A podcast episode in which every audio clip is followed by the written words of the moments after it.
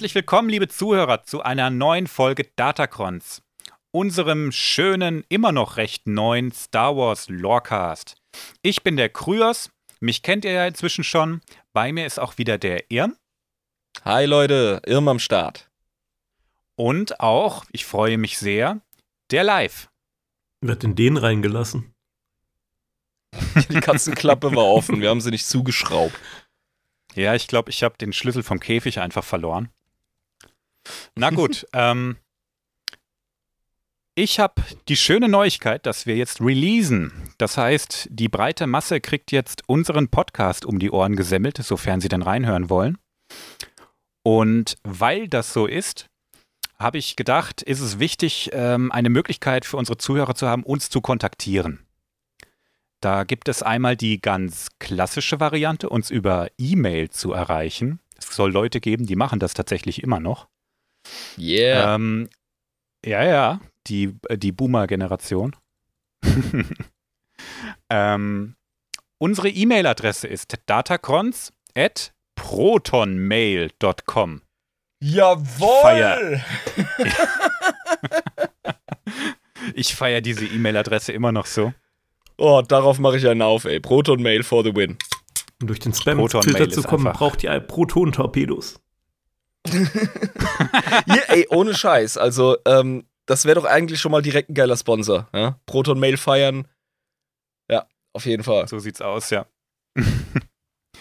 Falls ihr äh, nicht zur Generation Ich schreibe denen mal eine saftige E-Mail gehört.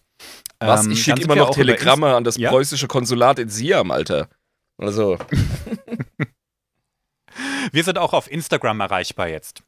Der Kanal ist logischerweise noch ziemlich leer. Ich werde versuchen, in den nächsten Tagen ein bisschen Content da reinzuhauen für euch. Viel mehr als die Zusammenfassung oder die Ankündigung von Folgen wird da auch eigentlich nicht passieren, denke ich. Aber natürlich könnt ihr uns da eine Nachricht schicken. Ich freue mich sehr, von jedem von euch zu hören. Erreichen tut ihr uns da unter instagram.com slash datacons. Ganz einfach eigentlich. Solltet jeder hinkriegen, würde ich mal sagen. Ich hab's mir jetzt aufgeschrieben, ich kenne mich. Das Instagram.com slash Datacrons, ha? Ja, bevor du es vergisst, schreib's Dass, lieber dass auf. ich das richtig hab, ja klar. Das ist mir zu ja, mein Lieber, du hast ja auch schon vergessen, dass wir heute aufnehmen. Das ist richtig, ja. Ich war noch im Irish Pub gesessen, ey. Und dann, oh ja, hier irgendwas da los. Ja, ah, ja, am Start. Ja, das heißt, du hast schon Vorsprung, oder was? Ach Quatsch, ein Guinness und einen netten Plausch mit dem Wirt. Naja, mache mir jetzt auch erstmal was auf. Und während ich mir ein Getränk öffne, kannst du dir schon mal Gedanken machen, über was wir heute eigentlich reden. Uff. Ja, also, live war ja eigentlich so gütig und wollte, bevor wir aufnehmen, mir einen Tipp geben. Du hast gesagt, nein, der Bengel muss da so der durch, sonst, sonst wird er nicht hart genug in der Star Wars-Welt. Ähm, hm. Du musst schon Also, ein bisschen nachdenken. Ja, muss ich ein bisschen nachdenken jetzt. Oh, im Himmels Willen. Gut, also, wir hatten Coruscant, die wahrscheinliche Wiege der Menschheit in der Genau. letzten Folge. Und ähm, ah, wir hatten wahrscheinlich so ein, zwei Ankerpunkte, von denen aus wir jetzt weiter spinnen möchten, die euch inspiriert haben. Oder dich. Yes. Mhm. Und wahrscheinlich. Alter, machen wir heute schon die Hyperraumfolge? Woher weißt du das denn? Jetzt mal Leute, ohne Scheiß. Ähm, ich habe das dem nicht verraten. Die Nee, letzten nee, Folgen, äh, da habe ich, ihm- da hab ich ihn schon ordentlich gepusht, dass er, dass er drauf kommt. Aber ja, wir reden heute über den Hyper Hyperraum. Das ist nicht wahr, Alter, ernsthaft. Also Doch. ich habe nicht gepetzt, kann ich los? sagen. Ohne Scheiß, Ja, nee, ja. wirklich, ich schwöre auf Koran, ich habe gar nichts gewusst. Ernsthaft, also, ja, geil, cool. Krasser Scheiß. Ey, das, das reibe ich dem Jabba so unter die Nase, ohne Witz, das wird geil. Ja, ja. Du kannst das scheinbar auch, hey. Mhm. Latenter Psyker. Gut. Ja, Ja, wir hatten es nämlich wirklich sagen, verdammt viel. Ja, bitte, wir hatten es von, von, von Verbreitungsmustern, wir hatten es von, ähm, äh, von Verkehr und äh, von der Art und Weise, wie so eine galaktischer Zivilisationsverbund, sei es jetzt Imperium oder Republik, wie das überhaupt zustande kommt. Und das war so präsent und so ein Kernthema, das wir einfach angerissen haben. Da dachte ich mir, das muss relativ früh kommen. Weißt du, das Ja. war so mein Gedankengang. Das ist der nächste logische Schritt, nachdem wir über Coruscant und die Ausbreitung der Menschheit in der Galaxie gesprochen haben. Ja, der Live, der wollte dir einen Tipp reinposten, aber den hast du scheinbar gar nicht gebraucht. Offenbar, ja. Gut. So cool. Ähm, ja, wir reden, wie gesagt, über den Hyperraum. Das ist der nächste logische Schritt, wenn wir klären wollen, wie, wie sind eigentlich die Leute von A nach B gekommen. Wie ist das überhaupt äh, passiert, dass die Menschen überall sind? Und vor allen Dingen auch, ähm, um das mal zu verstehen, wie das Reisen innerhalb vom Star Wars-Universum funktioniert. Ich denke, wir würden unseren Zuhörern einen Bärendienst erweisen. Ich meine, gestandene Science-Fiction-Fans wissen Bescheid. Aber ähm, dass wir einfach mal kurz erklären, wäre mein Vorschlag, wie scheiße schwierig es ist, die Sterne zu bereisen. Ja, das sollten wir nochmal Sagen kurz ansprechen. ist. Weil ähm, ein Ding, das habe ich mir einfach gemerkt, weil ich äh, schon als Bub ein fleißiger Alpha Centauri Zuschauer war. Ne? Das war die alte, coole Serie mit äh, Harald Lesch, wo er in diesem leeren Klassenzimmer saß und mit einer Tafel da irgendwie Astrophysik erklärt hat. Ich meine, unsere nächst, unser nächstes Sonnensystem, ja, das die nächste ähm, Familie von Planeten, die um eine Sonne kreist. Ein Binärsystem übrigens. Die meisten Systeme haben zwei Sonnen. Das wäre Alpha Centauri und das ist über 4,5 Lichtjahre entfernt. Korrekt. Und da bist du bei Lichtgeschwindigkeit viereinhalb Jahre unterwegs. Wie gestört ist das denn? Ziemlich gestört. Oder 4000, wenn man wie ich äh, das Komma irgendwo falsch setzt. Ja, das hatten wir ja äh, das letzte Mal geklärt. Aber viereinhalb Lichtjahre ist halt schon eine Hausnummer. Ja? Ja. Und dementsprechend, die Leute, es wird sehr oft irgendwie vermittelt unter Laien, der ich ja auch bin.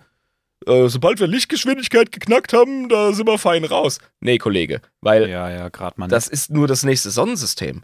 Dann, äh, wie willst du denn überhaupt in ähm, den nächsten, also innerhalb der Galaxie großartig reisen? Weil die Systeme sind ja auch, also eine Galaxie ist gigantisch. Mhm. 100.000 Lichtjahre ist unsere ungefähr. 100.000 Lichtjahre, Mann. Mhm. Okay.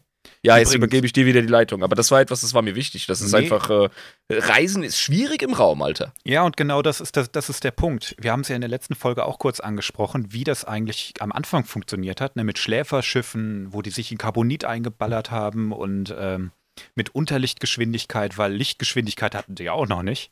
Und da Ja. schon angefangen, die Galaxie zu bereisen, da ist mal ein richtiger Chat-Move, finde ich. Ja, schau, schau dir uns Menschen an. Wir planen, ähm, also wir planen nicht konkret, aber wir haben das Konzept von Generationen-Raumschiffen schon in der Schublade. Mhm. Das ist eine Option. Es Ja. kommt drauf an, wie wir unsere Antriebe entwickeln, aber ich bin mir ziemlich sicher, dass wir uns nicht aufhalten lassen. Ja. Äh, von so etwas wie, ähm, ja, Kryo, also dass Kryogenik notwendig ist, sprich äh, das Einfrieren der Leute, wie man es ja zum Beispiel aus dem Alien-Franchise kennt. Jo, du, da sind wir ja auch schon dran. Man hat es mit Fröschen schon geschafft. Krass, ja gut, aber Frösche können das von Natur aus. Ja, schon, aber dennoch war das ein, war das ein großer Schritt. Ja, das ist, als würde man mich äh, darin trainieren, ähm, Bier zu trinken und äh, dumm in ein Mikro zu schwätzen. Du, ich rede ja. red nicht davon, dass die ihren Winterschlaf machen, sondern man hat die tatsächlich eingefroren. Abgefahren, Mann. Also eine so eine ganz bestimmte Rasse wohlgemerkt auch, ne? Aber wir sind auf dem Weg, sag ich mal. Ne? Ja, das machen doch viele Kröten. Tatsächlich, die frieren ein über den Mhm. Winter. Die Ja, aber da hat zu. man- Da hat man, glaube ich, noch irgendwie mit äh, irgendeinem Kühlmittel tatsächlich gearbeitet. Aber ich weiß jetzt das auch haben nicht so die, genau. das hab, die, haben, die haben so ein Frostschutzmittel, Mhm. das verhindert, dass die Eiskristalle in den Zellen so entstehen, dass die ähm, spitz sind, was Zellen zerstört. Daher kommt übrigens Gefrierbrand. Ne? Mhm. Ich erinnere an die Toppitz-Werbung. Die Kröten haben da so ein Mittel, ähm, das, äh, das die Flüssigkeit in ihren Zellen so gefrieren lässt, dass es nicht spitze Kristalle gibt, sondern ähm, so- runde Eiswürfelchen, die die Zellmembran nicht sprengen und Ja. dadurch bleiben sie intakt. Das ist total abgefahren. Und so ein Kram müssen wir uns zunutze machen, dann kriegen wir Generationen-Raumschiffe. Bam. Gut, aber jetzt reisen wir mal wieder in eine Galaxie weit, weit entfernt. Oh ja. ähm, und reden mal über den Hyperraum selber. Also den Realraum, der, der Hyperraum steht dem gegenüber. Den kennt man ja, der unterliegt weitestgehend, soweit ich weiß, auch unseren physikalischen Gesetzen. Im Hyperraum ist das nicht so. Ja, was ist denn überhaupt Hyperraum? Ich habe dafür ein Zitat für dich Okay. von dem Herrn Micha Evern. Wir leben auf einem Schiff, das von Energien angetrieben wird, die Ursache und Wirkung, Anfang und Ende entzweien. Der Hyperraum ist ein Mysterium, das tiefer geht als Götter und Dämonen. Okay. Jetzt weißt du Bescheid, ne? ja, absolut. Jetzt habe ich meinen Doktor in Hyperraum. Was zum Fick meint der Mann eigentlich? Genau, ja. Ja, das ist, das ist der Punkt. Was, was zum Fick meint der Typ? Der Typ meint, dass das ein riesiges Mysterium ist und keiner checkt so richtig.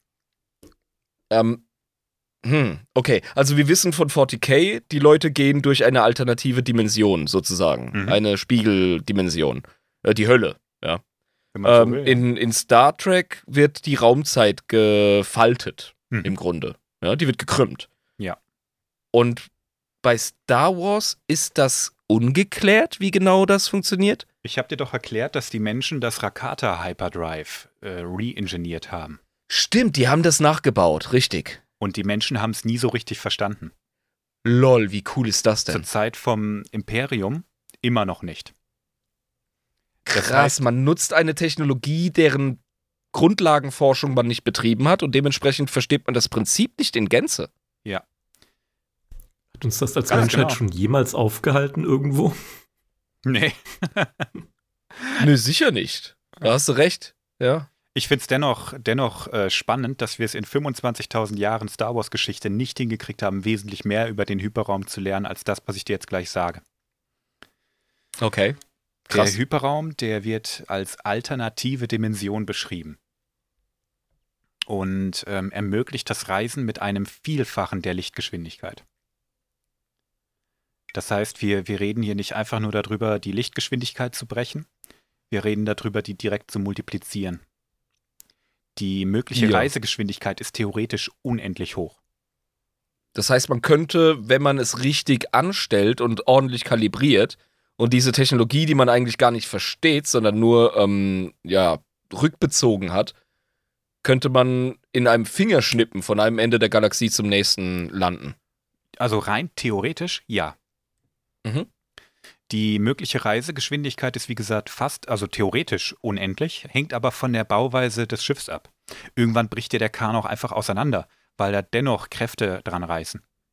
Ah, es wirken also wirklich Kräfte, Ja. wenn man den Hyperraum bereist. Okay. Gravitationskräfte und ähm, wie gesagt, äh, es ist ein großes Mysterium, weil man es nicht so richtig, richtig versteht, aber der äh, Hyperraum steht dem Realraum gegenüber. Und jeder Punkt im Realraum hat einen eindeutigen Bezugspunkt im Hyperraum. Sowie jedes Objekt im Realraum auch einen Schatten im Hyperraum hat. Du musst mir verzeihen, wenn das für mich unheimlich 40k klingt. Das hat so Warhammer-Vibes für mich. Das erinnert mich schon, enorm ja. an den Warp. Ja. Und jetzt ist halt die Frage. Ich weiß, dass Star Wars älter ist als Warhammer 40k. Mhm. Aber ab welchem Punkt in der Star Wars Lore hat man das festgestellt oder festgesetzt, was der Hyperraum überhaupt ist? Also war bei den 70er Jahre Produktionen einfach, ja, das ist jetzt hier, äh, das ist jetzt Sternenfilm und da muss man schnell fliegen und dann machen wir das mit Hyperraum und fertig. Und hat man dann erst später geschrieben, was das sein soll. Jetzt würde mich interessieren, wer kam zuerst? Games Workshop oder LucasArts? LucasArts, denn es wird schon in Episode 4 kurz beschrieben. Wirklich? Ja, als Han Solo zu Luke sagt, dass die aufpassen müssen, nicht durch eine Sternkollision zu fliegen oder in irgendein Gravitationsfeld zu geraten.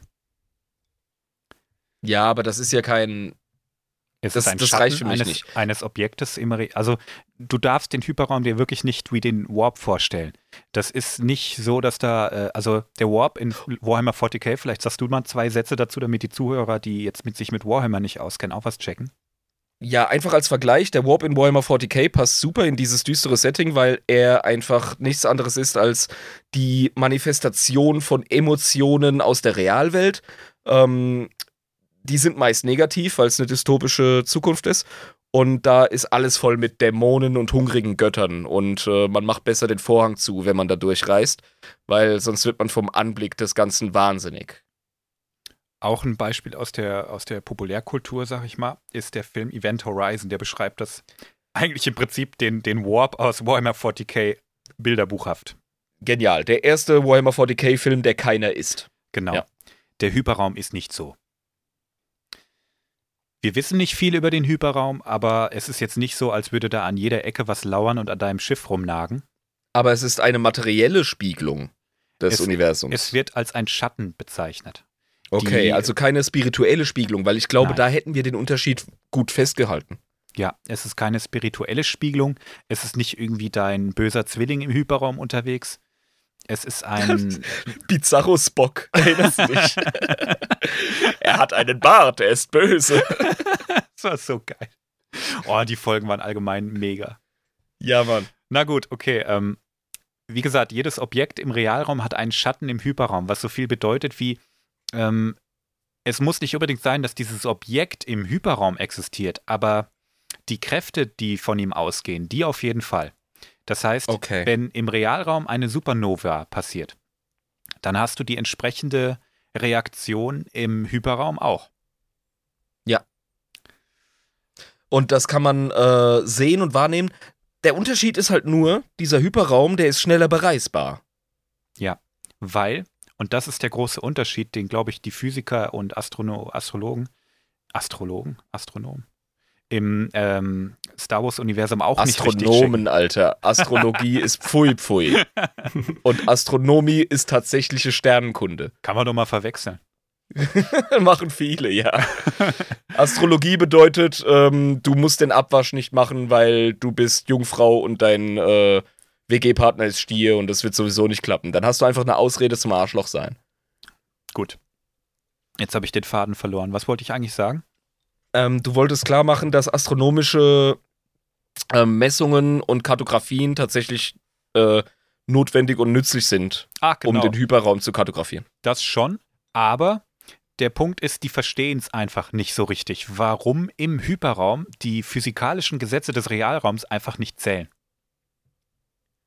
Ja, sonst hätte man ja keinen Vorteil. Also Ja, sonst klar. hätten die Rakata, die Rakata haben ja, im Grunde, ganz ehrlich, haben die Rakata das Half-Life 1 Experiment gemacht. Weißt du? Die sind hingegangen und haben ähm, mit Dimensionsportalen rumgefickt und haben dann Glück gehabt. Im Gegensatz zu den Leuten bei 40k.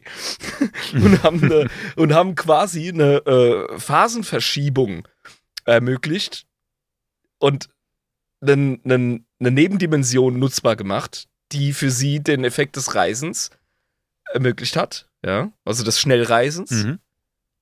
ohne dass man halt von hungrigen Göttern oder äh, lüsternen äh, Dämonen äh, mit, mit Dentalvaginen äh, zerschreddert wird. 40k ist der Shit. Und äh, dementsprechend, also Bingo Bongo, ey. Und dann, dann kommen irgendwelche Menschen oder andere Spezies und, und bauen das nach und checken es nicht, aber nutzen es, weil es ist ja auch relativ safe, wenn man es Oh. richtig macht, oder? Oh. Safe Relativ. ist so eine Sache. Relativ, ja. Wenn man aufpasst, schon. Man muss wissen, was man macht. Also ein wilder Sprung im Hyperraum ist irrsinnig gefährlich.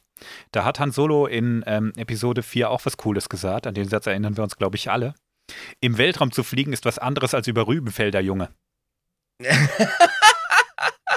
Kommt auf das oh mein Rübenfeld Gott, an. vi- vielleicht hat mich das geprägt als Mhm. Kind. Weil ich habe ja als, als Beispiel für eine Agrarwelt in unserem Podcast die- den Rübenplaneten gewählt. Fuck. Kann sein. Okay, ja, ja. Ähm, es kommt auch von Han Solo ein absolut beschissener Satz, der keinen Sinn ergibt, von wegen ähm, den Kessel ran in so und so viel Parsecs gemacht. Mhm. Ich kann auch angeben, dass ich meine Wanderung innerhalb zwölf Kilometer geschafft habe. Ja, pass auf. Das würde insoweit Sinn ergeben. Und das tut's in Star Wars nämlich auch. Wenn auf deiner Wanderung du versuchst, eine gerade Strecke zu gehen, ne? Zwölf Kilometer Ja. hast du gesagt. Ne? Und Ja. ähm, wenn du die geradeaus gehen könntest, wäre ja gut. Aber jetzt stell dir vor, dass du da äh, einen Lavastrom hast und dann hast du da eine unüberwindbare Klippe. Dann hast du da eine, irgendwas, was brennt, ein Waldbrand meinetwegen. Und ähm, der lange Weg würde jetzt, ähm, wenn du da außen rum gehst, 36 Kilometer dau dauern oder so, um diese ganzen Hindernisse zu bespringen.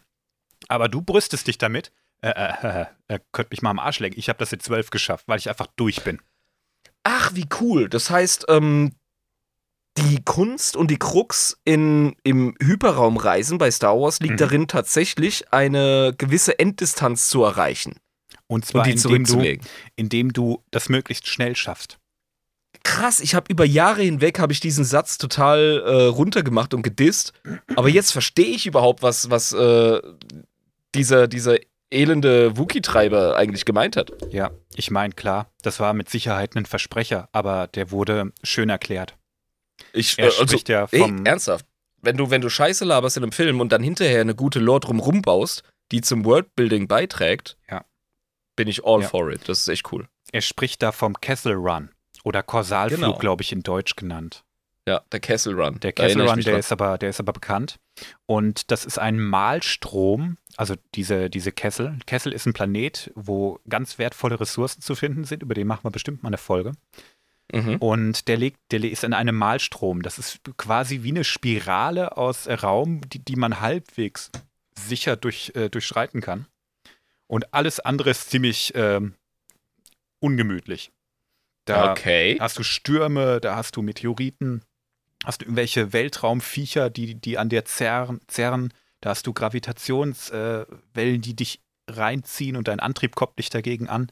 Das ist einfach, es ist einfach keine gute Idee, diese Route zu verlassen. Und Han Solo hat es halt gemacht. Und der hat diesen, diesen Sprung halt in äh, nur 12 Parsec geschafft. Jetzt mal Boy Harrison Ford, Alter. Der Ja, kann klar. alles. Der kann Ja. das, ja. Aber gut, jetzt sind wir schon ziemlich tief drin im Reisen. Wir sind eigentlich mit den Basics noch gar nicht fertig. Wir wissen zum Beispiel noch gar nicht, wie man in den Hyperraum eigentlich reinkommt. Ähm, Kryos, wie kommt man denn eigentlich in den Hyperraum rein? Ja, wie kommt man in den Hyperraum rein? Ist eine gute Frage. Äh, wie kommt man da rein? Es ist ein bisschen so wie in Zurück in die Zukunft. Oh, du musst also nur 88 Meilen pro Stunde Man braucht hinlegen. erstmal einen silbernen Mandalorian.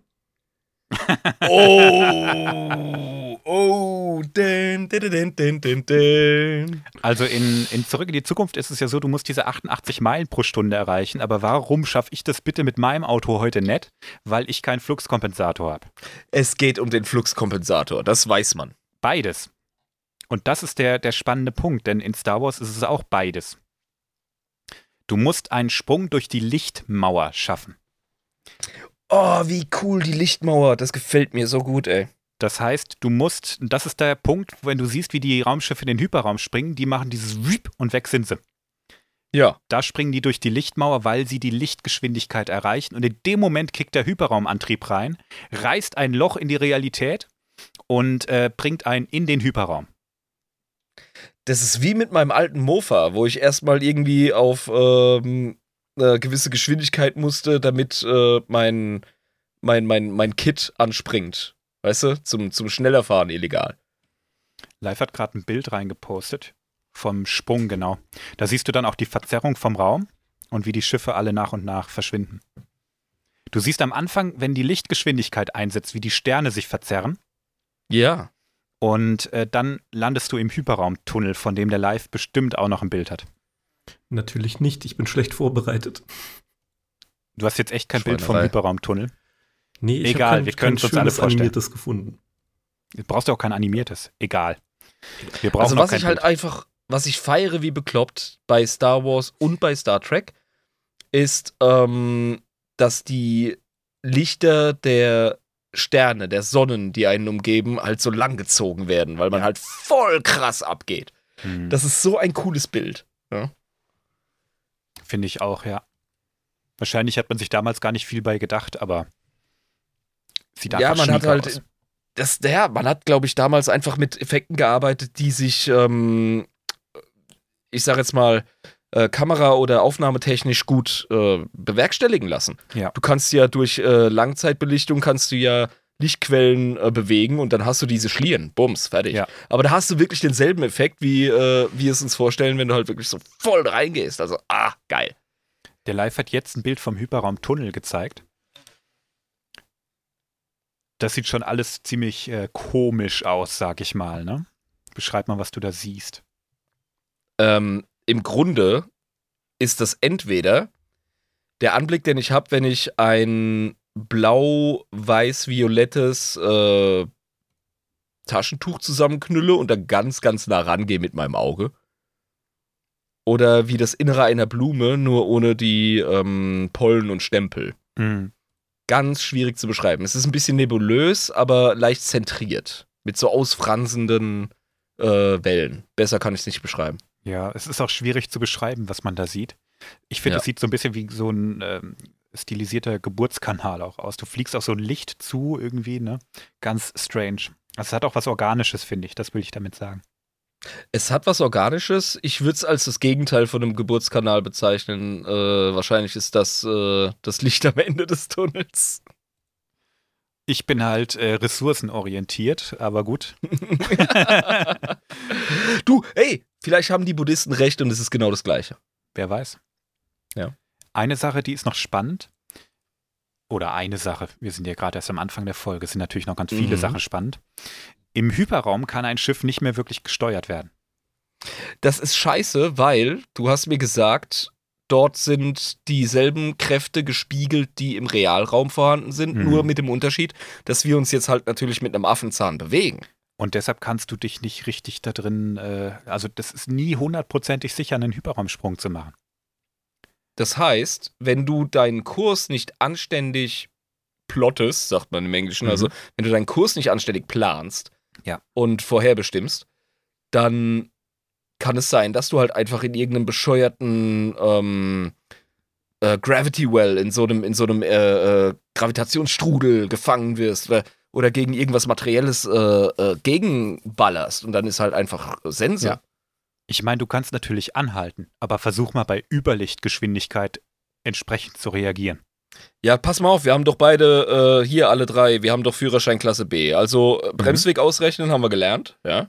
Mhm. Ähm, jetzt bist du beim, ja, ich sage jetzt mal großzügig oder konservativ, je nachdem, siebenfache Lichtgeschwindigkeit. Ähm, du siehst das Hindernis, steigst auf die Bremse, selber ausrechnen, liebe Zuhörer. Mhm. Genau. Und ähm, stell dir vor, du, äh, du, du fährst halt mit äh, 100 Sachen über die Landstraße und dann läuft dir eine Kuh auf die Straße. So eine Hyperraum-Space-Kuh, wer kennt das nicht? Die gibt's tatsächlich. Das ist auch echt, echt ein Problem. also, Komm, Du kannst, kannst kannst dich natürlich- selber verarschen. du kannst natürlich kartografieren, wie du willst, ne? Aber es gibt Ja. eben auch einfach Lebewesen, die im Vakuum des Alls leben. Und auch Ach, die das- haben ja. einen Schatten im All. Ich, ich schicke dir mal ein Bild von einer Rasse, Ah. den sogenannten Purgles, die tatsächlich sogar selber durch den Hyperraum reisen können. Wie die das machen, besprechen wir nachher noch. Aber nur weil ich dich gerade mit, mit Space Q geteasert habe. Ja, eben. Siehst du? Geil. Das erinnert mich übrigens an Subnautica. Das Spiel, Mhm. wo du im, auf einem fremden Planeten im Ozean gestrandet bist und dort überleben musst. Sieht ein bisschen wie Ähm, ein so- Waltintenfisch aus, ne? Ja, zocke ich gerade auf der Virtual Reality Brille. Ist der absolute Shit. Cool. Also, oh, Leute. Ähm, jemand, der Ozeanangst hat, äh, keine Empfehlung. Der sieht ein bisschen grumpy, aber auch süß aus. Ja. Unser Waltintenfisch hier. Mhm. Raumfahrer hassen die. Raumfahrer hassen diese Kreatur. Ja, Klick, die um haben- mehr zu erfahren. Durch Kollisionen mit denen sind schon viele Schiffe äh, kaputt gegangen. Ja, der hat auch Narben. Die Hm. kommen wahrscheinlich auch nicht von Space Wal, äh, Space Haien oder so. Hm, Nehme ich mal an, ja. Ja. Wie gesagt, im Ich Weltraum zu interessant, fliegen, dass- ne? ist was anderes wie über Rübenfelder. Ist es nicht interessant, dass jedes Science-Fiction-Universum mehr oder weniger mit ihrer eigenen Version von Space-Wahlen äh, Stimmt. Rausgekommen sind? Mir ist jetzt auch Also keine Star Trek bekannt. hat die, Star Trek hat die definitiv. Warhammer hat äh, wortwörtlich Raumwale. Mhm. Ähm, Star Wars, wie ich jetzt erfahren habe, auch. Das ist für mich definitiv, ja, Raumwahl, ganz klar. Ähm, also ich habe, ja, auch, auch brauche ich gar nicht alle aufzählen, aber ich glaube, Nee. es gibt, äh, es gibt kaum ein Science-Fiction-Universum, das nicht mal mit der Idee gespielt hat, große Bioformen äh, im All leben zu Hm. lassen. Und Ja. Die sich entweder von Energie oder von irgendwelchen äh, Partikeln oder so ernähren. Aber Genau. Space Plankton, weiß der Deibel. welche Universen haben alle einen Captain Sp äh, Ahab in Space? Ey, mir fallen mindestens drei Star Trek-Folgen ein mit irgendeinem Typen, der eine Vendetta hat gegen irgendein Tier, weil er einfach durchdreht. Also Ja. typisch Captain Ahab. ja, da hat er recht, der Live. Gut. Ähm, Also das ist auf jeden Fall eine Komplikation, weil die Dudes, die kann man einfach nicht kalkulieren. Die ja, und bewegen dann, sich. Und dann tritt man auf die Bremse, weißt du? Licht Das ist also erst mal. wirklich, als würde als würde ich in, in Schweden halt einfach ein bisschen zu viel Gas geben auf der äh, Hm. Waldstraße und da kommt dann fucking Elch. Weil das ist kein Reh. Das ist ein Elch. Der Ja. hat vier Meter Schulterhöhe, ein Geweih und so und ich bin im Arsch, wenn ich keinen Volvo fahre. Selbst dann hast du definitiv ein Problem. Ja, auf jeden Fall. Aber da weiß man schon, warum die da mit Kuhfängern rumfahren. Ja. Weil genau solche Sachen passieren. Und im Hyperraum, das ist wie gesagt so eine Sache. Ne? Also erstens mal, die Karte muss unglaublich äh, gut sein. Also es muss richtig gut und aktuell kartografiert sein, weil es ist ja nicht so, als würde sich im Weltall nichts verändern. Und, Alter, Hust, Hust, Alderan. Ich habe dir in der letzten Folge gesagt, ja genau, Alderan, auf einmal hast du da auf einmal äh, äh, so einen äh, Asteroidengürtel oder halt, ne, Ja. einfach Schrapnelle, die da rumfliegen. Und dann hat es natürlich eine andere Form als vorher, das ist richtig. Ähm, was mir gerade in den Sinn kommt, du hast mir das letzte Mal, nee, in der letzten Folge habe ich gesagt, ich werde Vitamin äh, D-Händler auf ähm, Coruscant. das hast du Jetzt- gesagt. Ja, genau. Das habe ich gesagt. Und jetzt sage ich dir, ich will eine andere Karriere. Ich werde ähm, Kartograf. Oh, das ist auch geil, ja. Weil ich kann mir sehr gut vorstellen, dass aktuelle Karten als Datacrons oder in einem anderen Format wahrscheinlich ständig gehandelt werden in der Star Wars Galaxie, Die sind äh, auch taktisch hochwertvoll. Also oder? Stell dir vor, du hast eine Hyperraumroute, die ist schon ein bisschen alt, aber die ist sehr sicher. Und mit der kommst du in, äh, in äh, drei Monaten zu deinem Ziel. Und das ist taktisch wertvoll. Aber dann hat dein Feind eine neue Karte kartografiert und schafft das in einem Monat. Oder in, hab ich, eine Woche, habe ich, glaube ich, gesagt. Ne? Also der schafft es auf jeden Fall viel schneller. Und, Und als Laien, als Laien-Militärhistoriker kann ich dir sagen, äh, Logistik ist alles Ja. im Krieg. Das war schon bei den alten Römern so, das ist heute so, äh, das haben wir kürzlich auch erst in der Ukraine wieder gesehen. Ja. Und verdammt nochmal, das wird in den Space-Kriegen der Zukunft, vor allem wenn die galaxieweit sind, wir haben es ja eben jetzt gerade von Reisen und wie kompliziert das ist, Hm. da macht das einen riesen Unterschied, ob du einen Ja. anständigen Hyperraumsprung hinkriegst und eine aktuelle Karte hast. Das Ganz ist genau. für mich von höchstem militärischen Wert. Das macht wahrscheinlich noch mehr aus als eine ähm, pünktlich gelieferte Munitions- und Rationslieferung.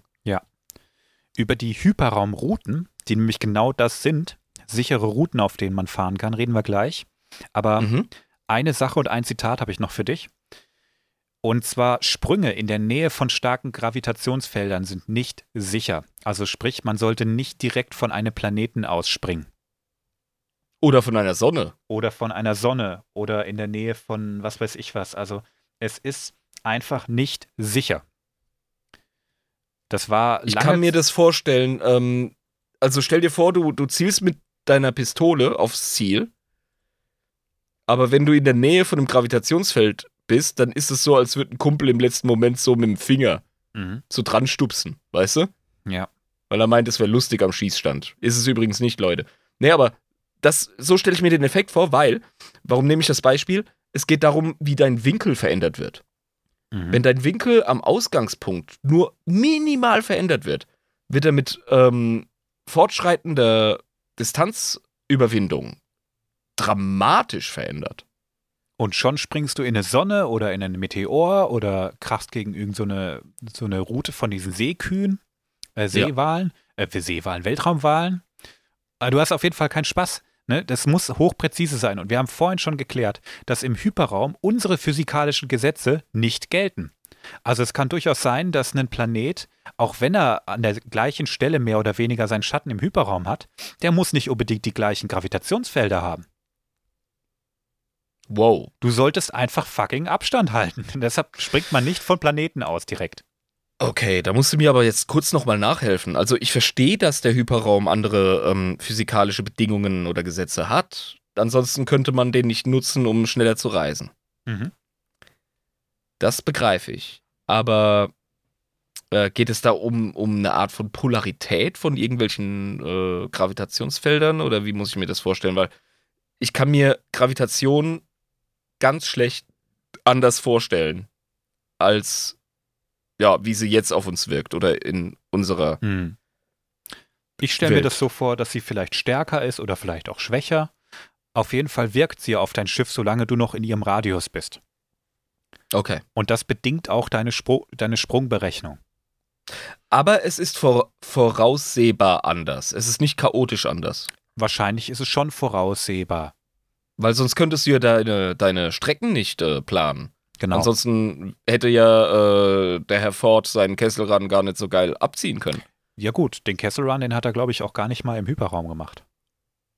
Ach so, okay, Ja. gut. Aber, Aber du, weißt, du weißt, worauf ich hinaus ich weiß. Also worauf, das, du, worauf du hinaus willst. das ist ja offenbar eine Kunst. Das ist eine große Kunst und die, äh, man springt einfach nicht in der Nähe von Gravitationsfeldern. Man versucht auch nicht in die Nähe von irgendwelchen Gravitationsfeldern zu kommen, wenn man im Hyperraum ist.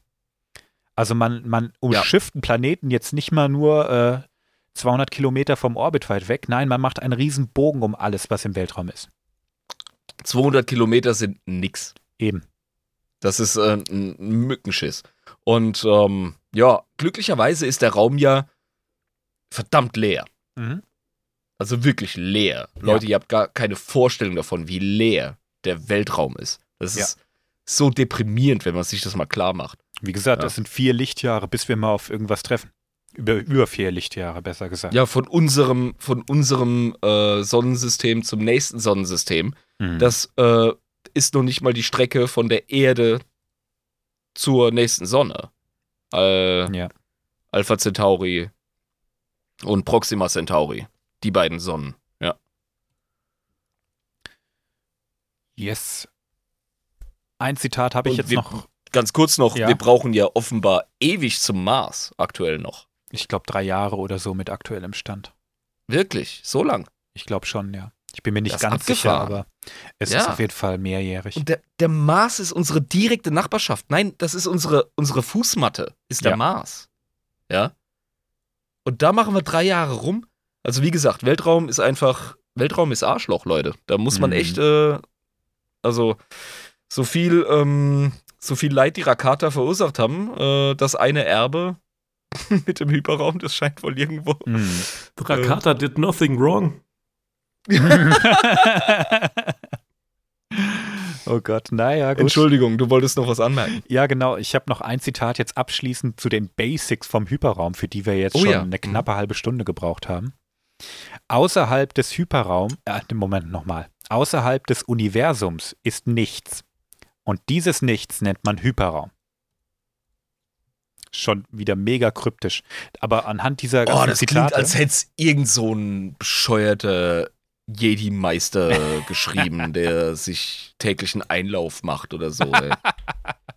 Ja, aber anhand dieser ganzen Zitate, die, die genauso viel sagen äh, wie, wie eine Handvoll Mehl, Mhm. ähm, merkst du, wie wenig wir eigentlich darüber wissen. Verstehe. Gut, jetzt reden wir mal ein bisschen über Hyperraumrouten. Denn du hast ja gesagt, du wärst gerne Kartograf und so. Das ist auch ein geiler Job im Star Wars-Universum. Das sind richtige Abenteurer. Ich will nicht gerne Kartograf sein, ich will die Kohle, die der Job mit sich Mhm. bringt. Das ist wichtig. Okay. Ich dachte, da hätte ich jetzt eine Leidenschaft in dir geweckt, aber geht doch wieder nur Nein. ums Geld. Ganz klar. Offiziell gibt es fünf große als sicher eingestufte Hyperraumrouten. Die haben ganz viele Abzweigungen. Es gibt ganz viele kleine Routen, aber das sind die fünf großen als wirklich sicher eingestuften ähm, Hyperraumrouten.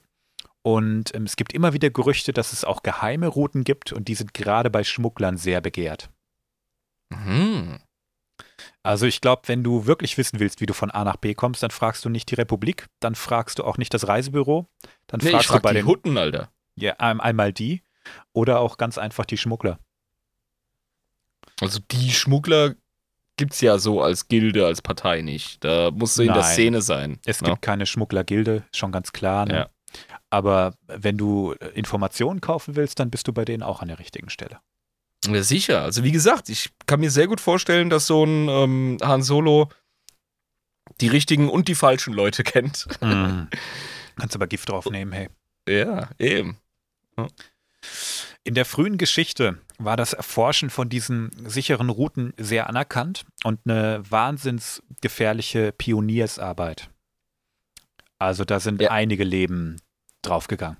Ja, ich wollte gerade den Begriff Pionier reinbringen, da hast du es schon gemacht, weil es genauso Space Pioniertum. Super. Ich meine, du weißt nie, man macht dann kleine Sprünge, ganz klar, ne? aber du weißt nie, ähm, komme ich im nächsten Sprung einfach im Zentrum einer Sonne raus oder sterbe ich einfach direkt? Weißt du nicht. Du kannst Ja, wie es gesagt, für mich ist so- Aber hm, Genau, für mich ist so ein Sprung, auch wenn er klein ist, ist für mich immer vergleichbar wie mit 150 äh, durch eine Waldstraße. genau. Geht meistens gut, vielleicht, Ja, sicher. aber muss nur einmal Aber- nicht gut gehen, dann hast du ein Problem. Genau. Und so war das Leben dieser frühen Pioniere.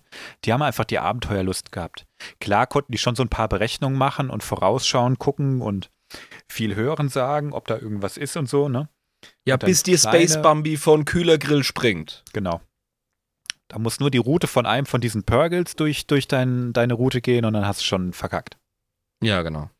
Ist für beide scheiße. Ich fühle ja auch für das Tier. Ja, klar. Aber wie gesagt, die sind bei, bei vielen Raumfahrern echt nicht beliebt, deswegen. Ja, klar. Ich glaube, das beruht auf Gegenseitigkeit. Ich glaube auch, ja. Die Kontrolle von diesen Routen ist von hoher strategischer Bedeutung. Das hatten wir ja vorhin schon mal ganz kurz. Und entlang der Mhm. Routen war in so ziemlich, es war in so ziemlich allen Kriegen von großer Bedeutung. Und äh, während der Klonkriege zum Beispiel gab es die Information, dass die Wookiees eine neue Route entdeckt haben. Und die haben einfach direkt aufs Maul gekriegt, und zwar gefühlt von beiden Parteien. Oh, krass. Ja, die, Okay. die Republik hat gesagt, ich sag doch bei der Republik, da müsst ihr uns die Route geben. Und, äh, und dann kamen die Separatisten und haben gesagt, nein, nein, äh, wie wär's, wenn wir jetzt einfach mal Krieg führen? Weil wir die Route haben wollen. Und die Ja, die Republik, die, vertreiben wir wollten- jetzt. Die Separatisten wollten die Route äh, mit Gewalt an sich reißen. Die äh, Republikaner waren enttäuscht und beleidigt in ihrem Ego, gekränkt, dass die Wookies nicht direkt diese Information an sie weitergegeben haben. Mhm. Weil die wertvoll ist. Ja, Die ja. wollten auch was vom Kuchen haben. Kann ich auch verstehen. ja. Das ist eine der wertvollsten Informationen schlechthin. Dafür will ich wenigstens bezahlt werden. Ist ja nicht so, Geil. als würden die Wookies in, in, in Hülle und Fülle auf ihrem Planeten leben. Nein, um Himmels Willen. Ich Ja. will dazu noch sagen, ich bin mir gar nicht sicher, ob die Separatisten es direkt mit Gewalt versucht haben. Ich glaube nämlich tatsächlich nicht. Es ging, meine ich, sogar darum, wer ist denn der Höchstbietende. Oh ja, das kann ich mir sehr gut vorstellen. Ganz klar. Und ich meine, seien wir ehrlich, die Separatisten eng verknüpft mit der Handelsföderation, ist doch vollkommen klar, dass sie schachern können. Eben. Man darf auch nie Ja, ja. vergessen, das ist in der Animationsserie wirklich gut rübergekommen, dass die, auch wenn es in den Filmen häufig so dargestellt wird, ne, schwarz und weiß, die, klar, die Separatisten, das sind die Bösen. In- die Böse, das sind die Bösen. Ja, und die Republik sind natürlich die makellos Guten. In der ähm, Clone Wars Serie kam immer wieder durch, warum so viele Welten sich überhaupt von der Republik abwenden. Und die haben alle Gründe dafür gehabt. Ich kann mir sehr gut vorstellen, dass es mit, äh, wie drückt es Jabba so gerne in unserem 40k-Podcast aus, ähm, der bürokratische Wasserkopf. Ja. Das ist wahrscheinlich etwas, das viele Welten abturnt, die fühlen sich nicht gehört. Ja. Äh, daher kommt auch übrigens aktuell gerade total viel ähm, Anti- Anti-EU-Stimmung, ja, Hm. weil die Leute äh, sich nicht vollkommen von Anfang an 100% integriert fühlen und vielleicht vergessen, was das überhaupt für ein abgefahrenes äh, Projekt ist, die Mhm. Europäische Union.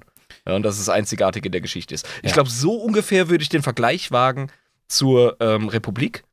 Das ist ein richtig geiles Unterfangen, ja, mit ganz hohen Ambitionen und richtig coolen Intentionen, aber du kannst nicht von Anfang an alle Beteiligten gleichermaßen zufriedenstellen. Das ist ein Prozess. Und das ist natürlich ein richtig guter politischer Angriffspunkt für so Kräfte wie zum Beispiel die Separatisten oder später eben das Imperium. Ganz genau. Ganz genau. Ich meine, den Konflikt, den du eben beschreibst, den haben wir schon in Episode 1 gesehen, als Ja. Naboo in diesem, in diesem Handelsdisput war mit der Handelsföderation und die einfach den Planeten dicht gemacht haben. Ja, genau. Die Und die konnten Re- den einfach abschotten. Und die Republik sagt, ja, äh, müssen wir mal gucken, gell? Ja, genau. während während äh, äh, das Volk einfach voll am Leiden ist und abgeschnitten ist, Amidala noch so voll am äh, Pleaden ist und so, äh, Leute, ist nicht euer Ernst, ey. Ihr könnt das jetzt echt nicht zurücklassen. Füllen Sie bitte diese Formulare erstmal aus. Ja, genau. Und dann, und dann hast du noch deine fucking Indios, ja. Im Grunde musst du dir Nabu vorstellen, wie, wie Brasilien ähm, mit äh, indigener Bevölkerung, die wehrhaft ist. Mhm. weißt du? Weil die Gungans am Start sind. Und ja, also, oh, das macht Episode 1 eigentlich zu einem richtig coolen Plot. Ich musste älter werden, um ihn zu mögen. Also ich Ja, finde Episode ja. 1 richtig, richtig cool. Ist eigentlich inzwischen von den Prequels fast mein Lieblingsfilm. Klar, ich stehe auch nicht auf den Jaja-Bullshit, aber er hat einen guten Ja. Plot und er ist irgendwie, er ist richtig schön. Mein, mein Sohnemann guckt den so gerne ich freue mich eigentlich immer, wenn er den gucken will, weil ich den auch echt gut finde. Also Ja, da ist, haben dein Sohnemann und ich was gemein. Also, das ist Ja. halt einfach für mich ein emotionaler Film, weil Mhm. der erste, der rauskam, als ich äh, schon auf der Welt war. ja, also, ja bam, nicht ja. nur bei dir, das war bei mir ja auch so. War auch Gott der erste Film, den jung. ich in so einer, ja, Ja, was, welcher, Moment, welcher, welcher Star Wars-Film kam denn raus, als der Herr Live schon äh, aus der Balalaika seiner Mama gesprungen ist? Rückkehr der Jedi-Ritter. Ernsthaft? oh fuck, bist du alt. Beziehungsweise er war schon draußen. Gut, ich konnte ihn noch nicht gucken, da war ich zu klein. Ja, sicher. Ne, aber äh,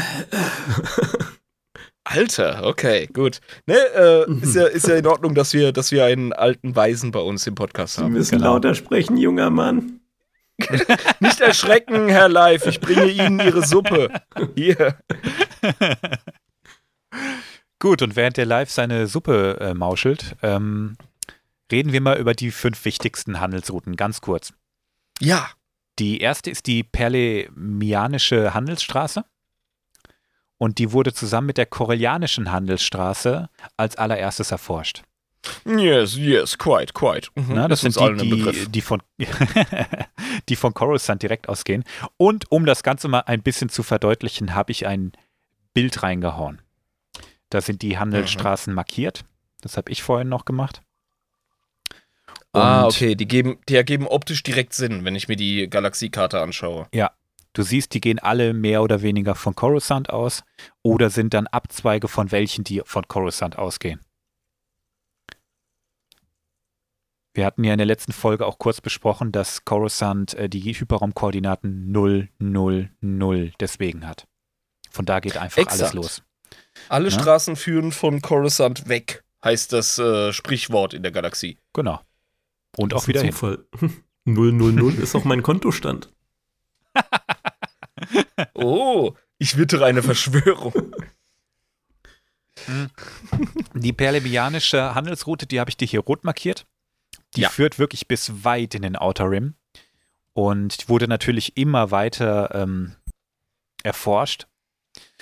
Und am, ganz am Anfang, als das losging mit, diesem, mit diesen ganz neuen Hyperraumantrieben, da hat sich das auch auf die Korellianische Handelsstraße und die Perlemianische Handelsstraße erstreckt. Du siehst bei den Hyperraumrouten überall so Abzweige. Das sind so Nebenrouten, die erforscht wurden. Aber die Kernrouten, das sind die, auf denen du schnell und sicher reisen kannst, die sind markiert. Weißt du, da kommt mir halt direkt wieder ähm, das Ding in den Kopf, in den Sinn, dass Star Wars schon immer, und das ist kein Zufall, finde ich, als amerikanisches Kulturprodukt, es hat so ein bisschen äh, Wildwest-Pioniers-Romantik drin. Total. Da geht's ganz viel um Manifest Destiny. Ja. Du musst dir diese großen Routen jetzt, glaube ich, äh, vorstellen wie Autobahn. Ja, genau. Ne? Und die anderen sind, Jetzt verdeutschen wir es äh, direkt, ja, Eiskalt. genau. sagen ja. wir vielleicht Highway. Ich sag natürlich Autobahn und Nee, nee, Bundesstraßen und Ja, Landstraßen. nee, es ist ein richtig guter Vergleich. Ja, wir Ja, alle fahren Auto, mehr oder weniger, Ja. und äh, dementsprechend kennen wir das. Genau. Und ganz wichtig jetzt auch zum Verständnis schon, auf den Autobahnen kann man schnell fahren. Das geht in der Regel relativ sicher. Ja. Auf einer Landstraße wird es schon schwieriger. Und irgendwann Mhm. bist du im Stadtverkehr. Da kannst du einfach nicht mehr mit 300 Sachen langfetzen. Also wenn ich in Mannheim mit äh, 100 in der Innenstadt unterwegs bin, kannst du damit rechnen, dass ich den Tag entweder als Leiche oder in Gewahrsam beende. Mhm, aber sowas von, ja. Ja, weil es einfach idiotisch ist. Und Ja. so ungefähr verhält sich das mit den Nebenarmen im Hyperraum. Bedeutet, wenn ich äh, von den Hauptströmen, den Hauptstrecken abweiche, muss ich ein bisschen vom Gas gehen. Verstehe ich das richtig, Krios? Wenn du von den Hauptstrecken abweichst, dann, ähm, die sind einfach nicht so gut kartografiert. Da musst du dir einen Reaktionsspielraum einplanen, den dein Ah. Computer berechnet. Und es kann sein, dass du einfach ähm, viele Umwege machen musst. Ja. und nicht von A nach B kannst. Ja, Aber dazu versteh re da, darüber reden wir später nochmal. Hier habe ich jetzt mal die Routen markiert. Die Mhm. ähm, Pelemianische, die verbindet auch Coruscant mit Ossus. Ossus Übrigens, liebe, liebe Zuhörer, äh, macht euch keine Sorgen. Bitte nicht frusten, wenn ihr jetzt gerade nicht dasselbe Bild vor Augen habt. Es dient mir wirklich einfach nur ein bisschen als Verständnishilfe. Wir beschreiben es natürlich, äh, ja, allgemein genug, damit man es einfach auditiv ein bisschen ne, reinkriegt. genau. Das ist gar kein Problem. stellt euch die Galaxiekarte vor und da drauf sind ein paar Striche und die ganzen Planeten. Und Mhm. über diese Striche, diese Routen da drauf, über die reden wir jetzt gerade. Ist auch ein bisschen trocken, das gebe ich zu. Ja. Ähm, Äh, eine Sache möchte ich anmerken. Einfach, ähm, das fällt direkt auf. Wir haben nicht eine dieser Hyperraumrouten in die äh, westlichen, unbekannten Regionen, die offenbar von den Sith kontrolliert werden. Yes. Vielleicht nicht nur von den Cis, das ist ja das Gefährliche eigentlich noch. Da lauern noch Ja. ganz andere Schrecken. Ja, oh, das finde ich interessant. Oh, da müssen wir unbedingt ja, bei Gelegenheit Und- drüber reden. Um die Leute, die jetzt die Galaxiekarte noch nie gesehen haben, äh, mal zu sagen, wie groß diese unbekannten Regionen sind, das sind ist gut ein Drittel, wenn nicht mehr. Ja, genau. Man könnte, vielleicht, man könnte vielleicht sagen, fast schon die Hälfte, ein wenig weniger. Also ich, ich bin mit einem Drittel bin ich, bin ich zufrieden, ja. Drittel ist, glaube ich, ganz gut. Ja, ja. Bisschen Wild Space noch, aber Ja. ja. Und da ist die, da, da steppt der Bär, ne? Deshalb geht da auch keiner hin. Aber darüber in einer anderen Folge mehr. Yeah. Ich habe eben gesagt, dass die perlemianische Handelsstraße Coruscant mit Ossus verbindet. Ossus war zu dem Zeitpunkt, als es entdeckt wurde, oder besser gesagt, als es eingegliedert wurde, der Hauptsitz der Jedi. Zu diesem Mhm. Zeitpunkt schon Jedi. Weshalb es dann auch gut möglich war, dass die sich zum Beschützer der Republik erklärt haben. Ja, es war ja auch ein guter Deal, ey. Da hast du auf einmal Ja. ähm, coole Space-Zauberermönche Mhm. ähm, und die, die haben von ihrem Wertekonstrukt ähnliche Vorstellungen wie du mit deiner Republik. Also ist doch vollkommen klar, dass du die erwählst. Genau, ja. Und weil die perlemianische Handelsroute auch ziemlich nah an das Gebiet der Hutten kommt, du siehst ja diesen Hut-Space Ja, wieder, Ja, ja. ja, ist ja. die auch entsprechend abgesichert, weil die will man eigentlich nicht in der Nachbarschaft haben. Ich sehe aber ausreichend Abstand, wenn ich ehrlich sein soll. Ja, aber es gibt genug Zum- Routen, die das verbinden. Oh, sicher. Nee, also da, wo die Hutten hinwollen, um irgendeinen Scheiß zu reißen, da kommen sie hin. Das, Genau. da habe ich keine Zweifel dran. Ja, ja. Gut, reden wir jetzt als nächstes über die Rima-Handelsroute oder Rimma-Handelsroute, wird mit Doppel-M geschrieben. Da brauchen wir gar nicht viel zu sagen. Die gliedert einfach nur viele wichtige Planeten ein. Die hat den, ähm, den Arm der Republik einfach eine, eine ganze Ecke weiter gemacht. Die ist hier gelb markiert. Und ähm, die gliedert zum Beispiel auch Solust ein. Solust ist ein Planet, auf dem diese Boah, ja, danke live. Oh, perfekt.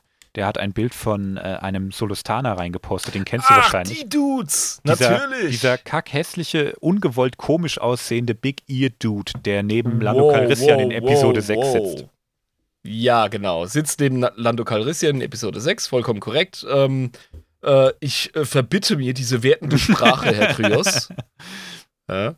Äh, die äh, Jungs und Mädels haben pechschwarze Knopfaugen, große Ohren und haben ein sehr faltiges Gesicht. Das ist in drei Falten aufgeteilt.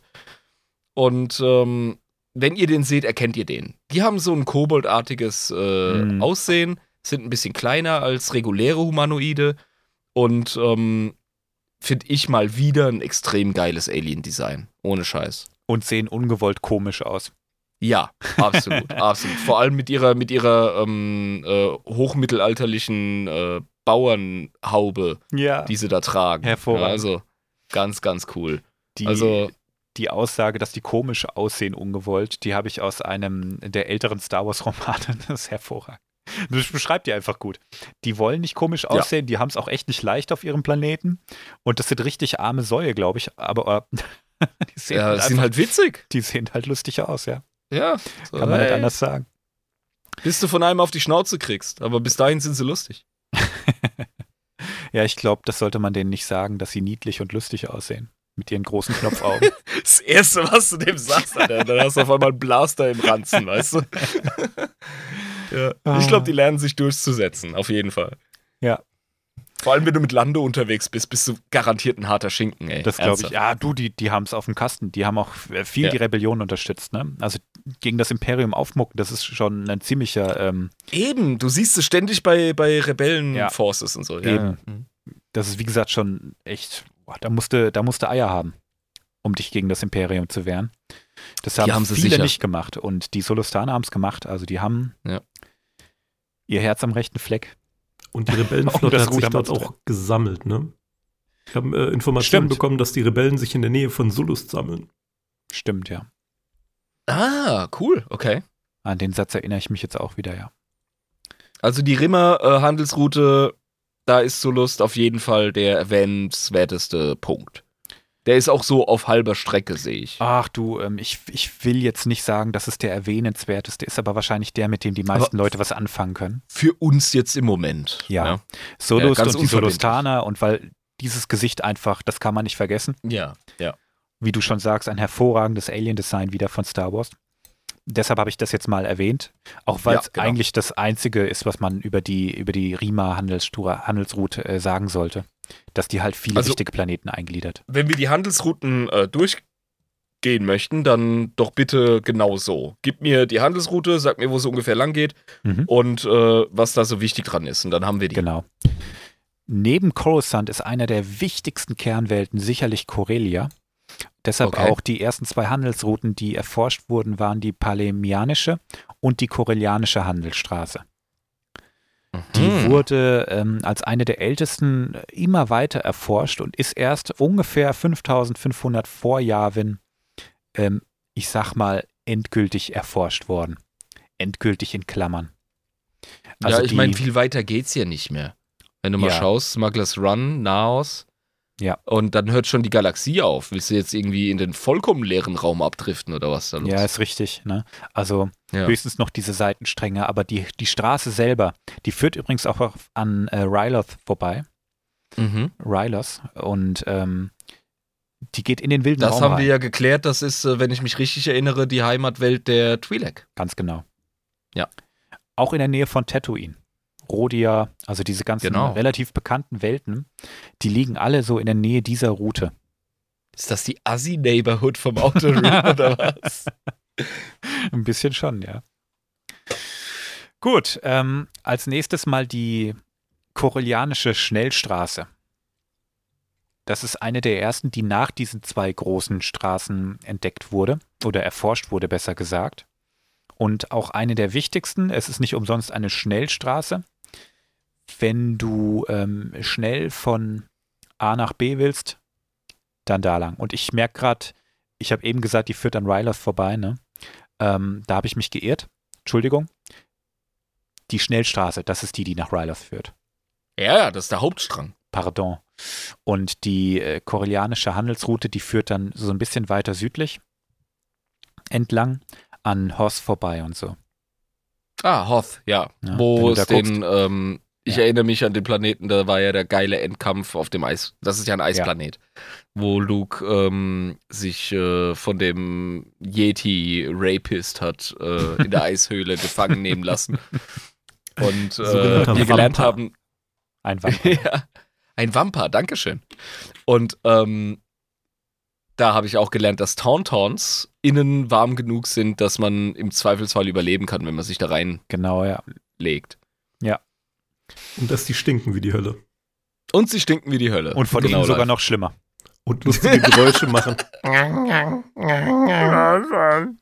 Ich stehe auf die Viecher, die sind cool. Ich freue mich drauf, geil, ja. wenn wir in, in SWTOR auf Hoth sind, weil dann kannst du auch diese scheiß Viecher reiten. So geil. Ach, wie cool.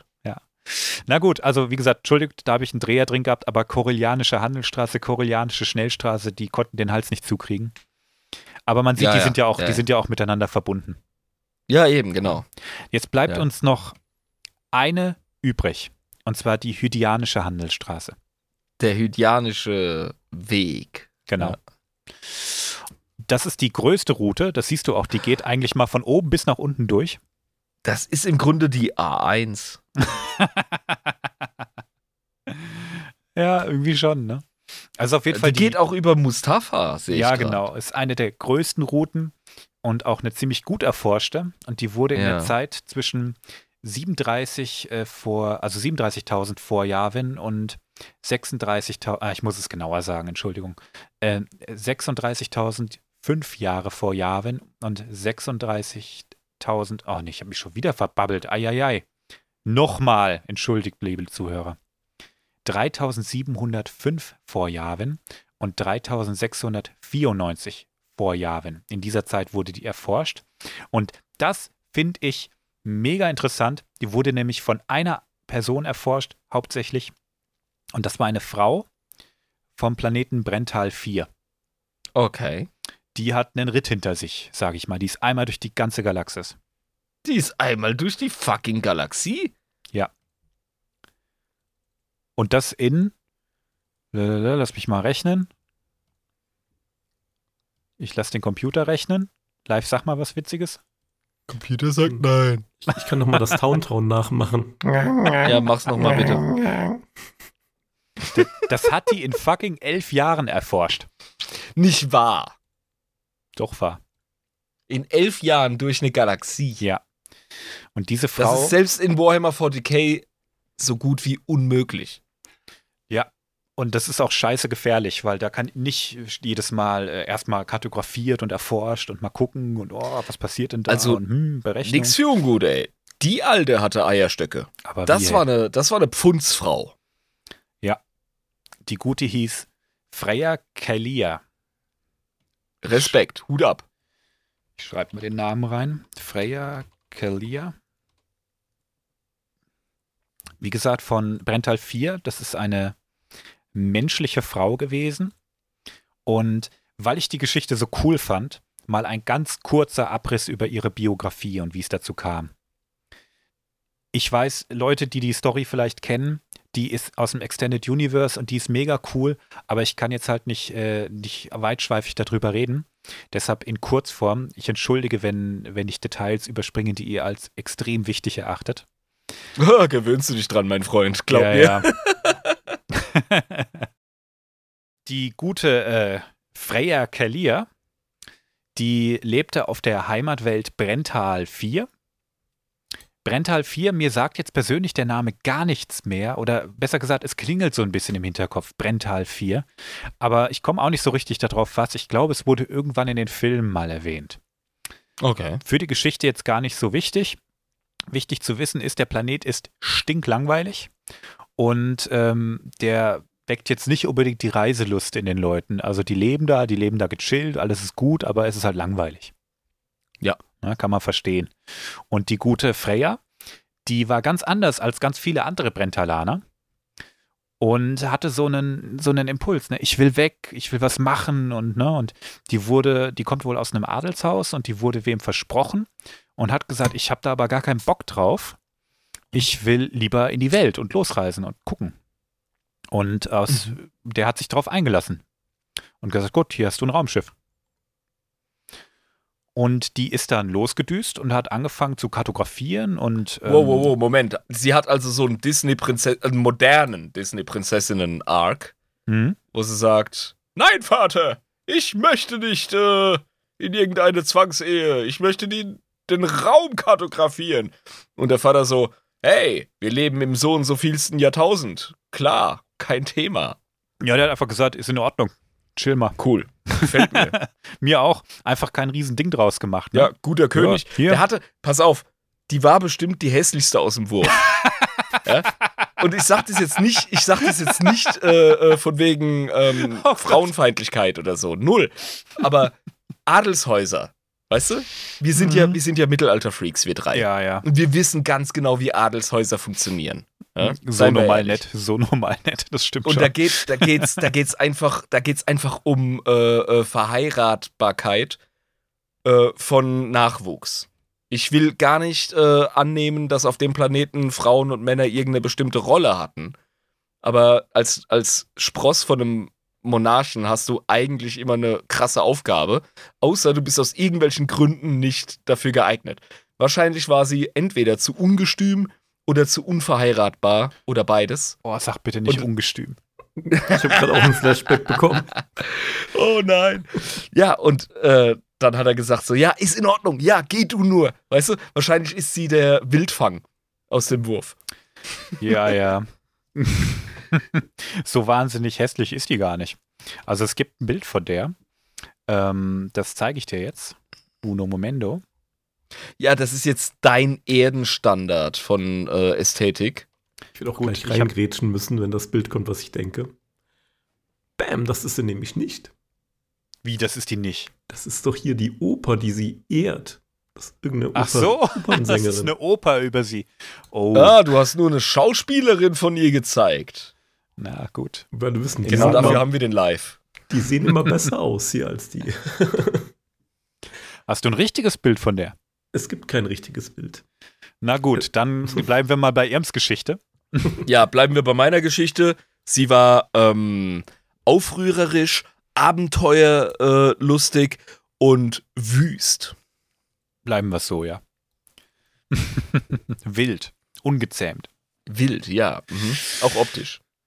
Einfach, einfach weil es dann mein primitives Frauenbild befriedigt. Nein, Quatsch. Ich mache nur Spaß, Leute. Ja, easy, Ja, easy. alles gut, alles gut.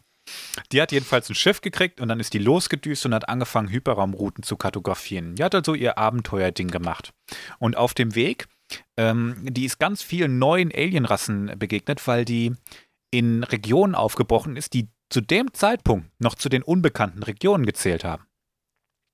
Also die Ah. hat sich in Regionen vorgewagt, in denen auch keine Schläferschiffe unterwegs waren, wo auch noch keine Menschen waren, wo noch niemand irgendwie war. Also die hat wirklich, die, die hat den Weltraum entdeckt. Für die Menschen, wohlgemerkt.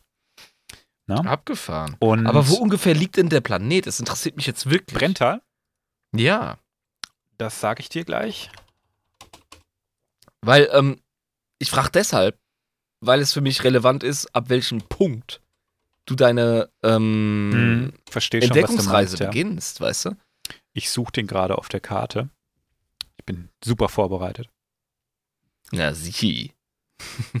Muss ja entlang dieser Route liegen, ne? Live, such du mal und ich erzähle die Geschichte weiter. Ja, genau. Ein Glück sind wir zu dritt, hey. Mhm. Die hat auf dem Weg ganz viele neue Alienrassen gefunden und auch zwischen den Menschen und denen zum großen Teil, nicht bei allen, aber zum großen Teil Frieden gestiftet. Ach ja. Das heißt, die hat auch so ein Botschafterding irgendwie gemacht. Die ist denen begegnet und gesagt, hey, cool, wir haben hier Galaktische Republik am Laufen, klopf doch mal an. Ich kann nicht für die reden, aber könnte doch cool sein, oder? Ach, das politische Konstrukt Galaktische Republik war schon Mhm. da. Ja, ja. Die Republik geht den Hyperraumantrieben voraus. Ah, okay, ja. Mhm. Das ist nochmal wichtig zu wissen. Also Ja, die Republik wurde gegründet und dann haben die angefangen, diese Hyperdrives zu entwickeln. Und da wurde sie einfach, damit wir lokal noch orientiert sind, um Coruscant herum gegründet. Die Republik? Ja. Ja. Okay. Genau. Und wir reden jetzt immerhin über einen Zeitraum schon über 20.000 Jahre nach der Gründung der Republik. Also Mhm. das ist alles schon recht etabliert. Ja. Aber die hat, wie gesagt, ganz viele Regionen freigeschaltet, sage ich mal, die zu dem Zeitpunkt noch nicht zur Republik gehört haben und auch noch nicht mal großartig bekannt waren. Mhm. Und ähm, irgendwann ist sie dann weg gewesen.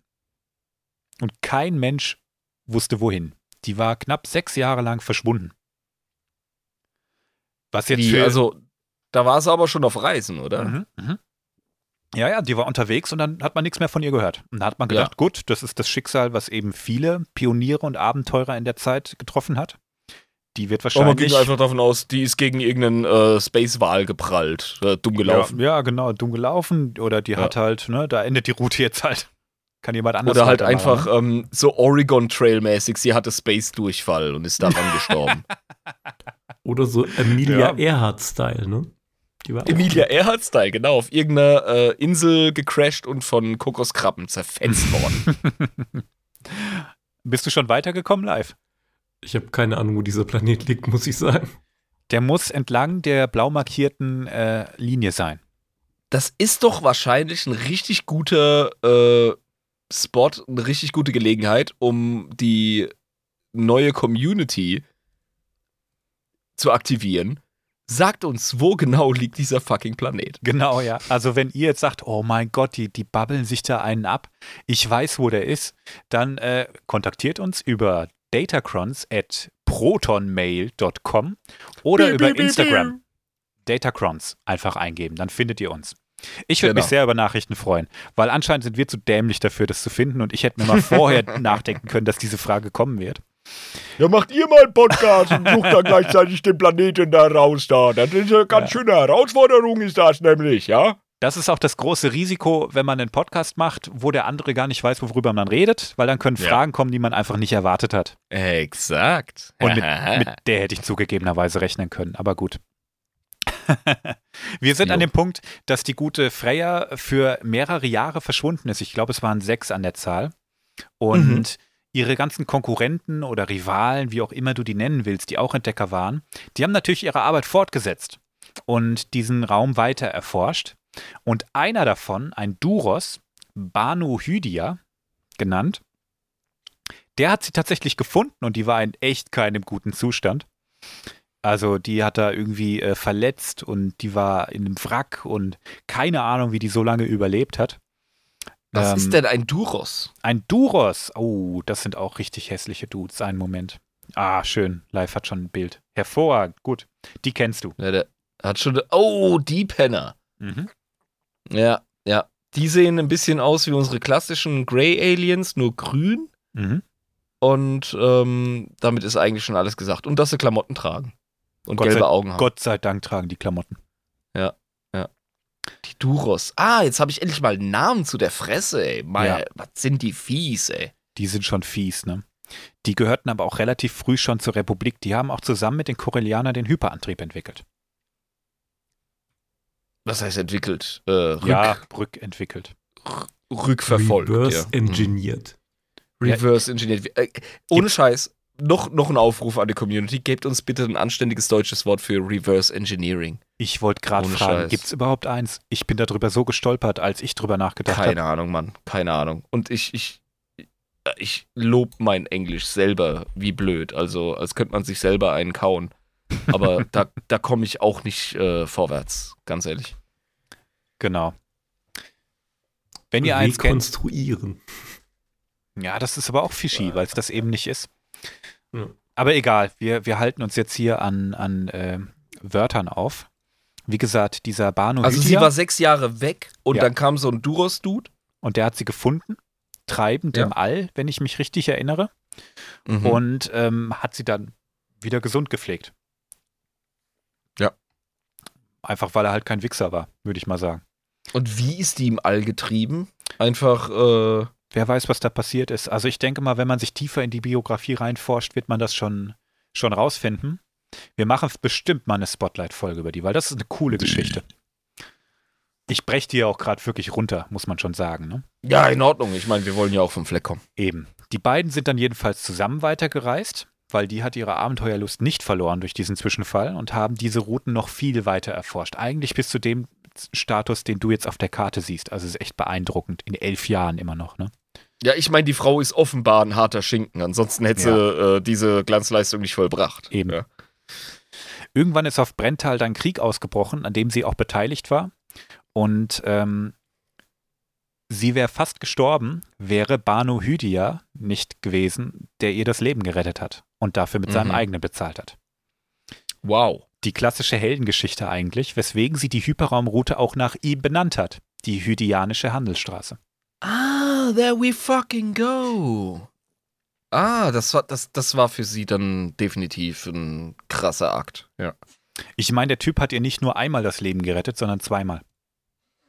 Ja, und ohne sein Opfer wäre ähm, diese, diese krasse Heldentat, diese Route zu etablieren, überhaupt gar nicht möglich gewesen. Demnach ist es mehr als gerecht, dass man es Ja. jetzt die hydianische Route nennt. Genau. Ja. Schöne Geschichte. Deshalb wollte ich über die Handelsstraße nicht einfach hinwegfegen. Mhm. Die wollte ich wenigstens mal kurz erzählen. Also Leute, Nee, wenn ihr, wenn ihr jetzt Bock habt darauf, keine Sorge. Wir machen bestimmt irgendwann mal eine Folge darüber. Ist schon eine coole Geschichte. Ja, ich meine, das ist ja immerhin ein Lorecast, den wir hier machen. Und äh, ähm, ich hatte wirklich ein bisschen Angst, dass äh, bei all diesen Straßen jetzt einfach nur irgendwie äh, Krempel runtergerattert wird, wie man so schön sagt im Mhm. Süden.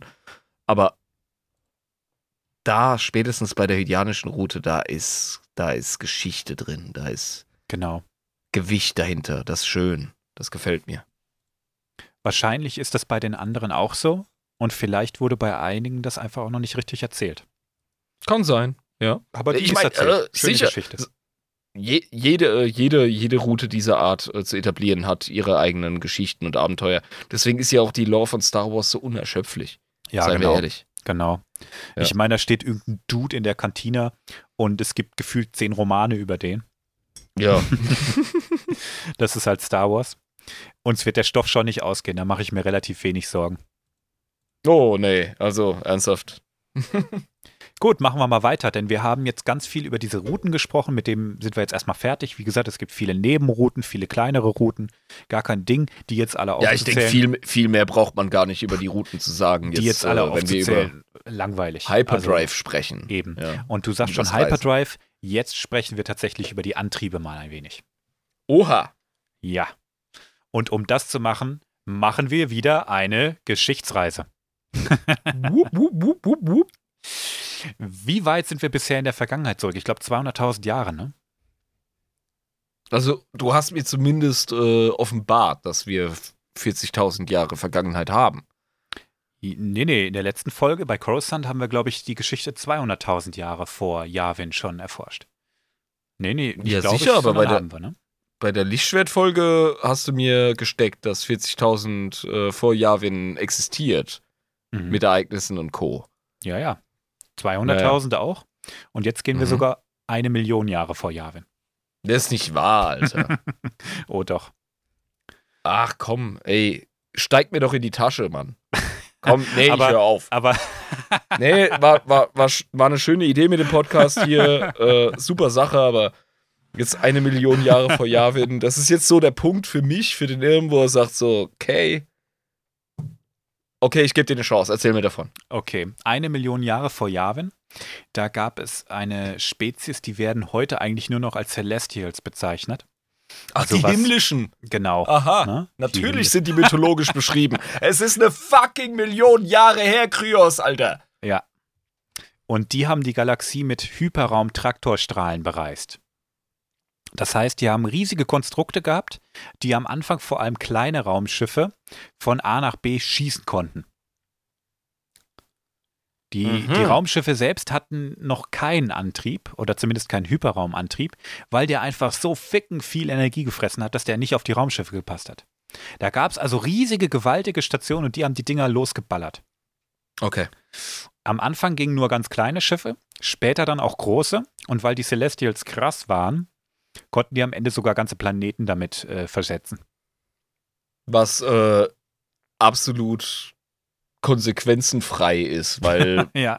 die Also- himmlischen Körper überhaupt gar nicht irgendwie in einem äh, zusammenhängenden Ballett aus Gravitation und etlichen anderen Kräften zusammenhängen. Nein, nein, kann man einfach mal machen. Kommt drauf an, was du mit dem Planeten vorhast. Also, wenn du den als Projektil verwendest, kann das schon recht interessant sein. Jetzt sprechen Sie meine Sprache.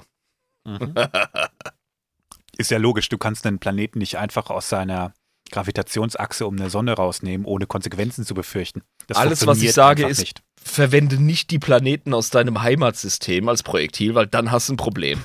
ja, das ist blöd, ja. Gut, aber jetzt machen wir wieder einen gewaltigen Sprung. Das ist wirklich sehr, sehr frühe Geschichte. Das war das erste Mal, dass der Hyperraum überhaupt irgendwie Thema war. Woher weiß man das eigentlich? Das sind Legenden. Das sind Legenden, die überliefert wurden von Spezies, die heute auch Legenden sind. ur, ur, uraltes Wissen einfach. Also so ähnlich wie unsere Schöpfungsmythen ähm, bei unseren menschlichen Kulturen. Ja. Bei den uralten ähm, südostasiatischen, bei den südamerikanischen, bei den urgermanischen, griechischen. Äh, ja, das ist abgefahren, Mann. Du Die kannst dir indianischen fragen, Mythen. wo kommt das her? Keine Ahnung. Du kannst ableiten, okay, das ist inspiriert von, von der Kultur, das hat sich wahrscheinlich aus der entwickelt und bla bla bla, ne? Und ähnlich ist es mit den Celestials, glaube ich, auch. Wir sprechen hier von einer fucking Million Jahre. Das ist viel. Es ist im Grunde eine Art Schöpfungsmythos. Da Ja. kannst du auch die ähm, Zeitspanne gar nicht wirklich festlegen, denke ich. Genau. Ich erwähne Ja. sie, wie gesagt, nur, weil das das erste Mal ist, dass der Begriff Hyperraum wirklich, äh, wirklich benannt wird.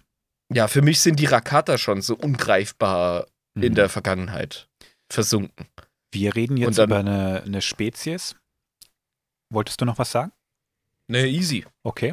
Wir reden jetzt über eine Spezies, die ungefähr zur gleichen Zeit wie die Rakate aktiv war. Vielleicht ein bisschen früher, aber auch gleichzeitig. Und über Mhm. die haben wir schon mal ganz kurz gesprochen, nämlich die Gree. Ja.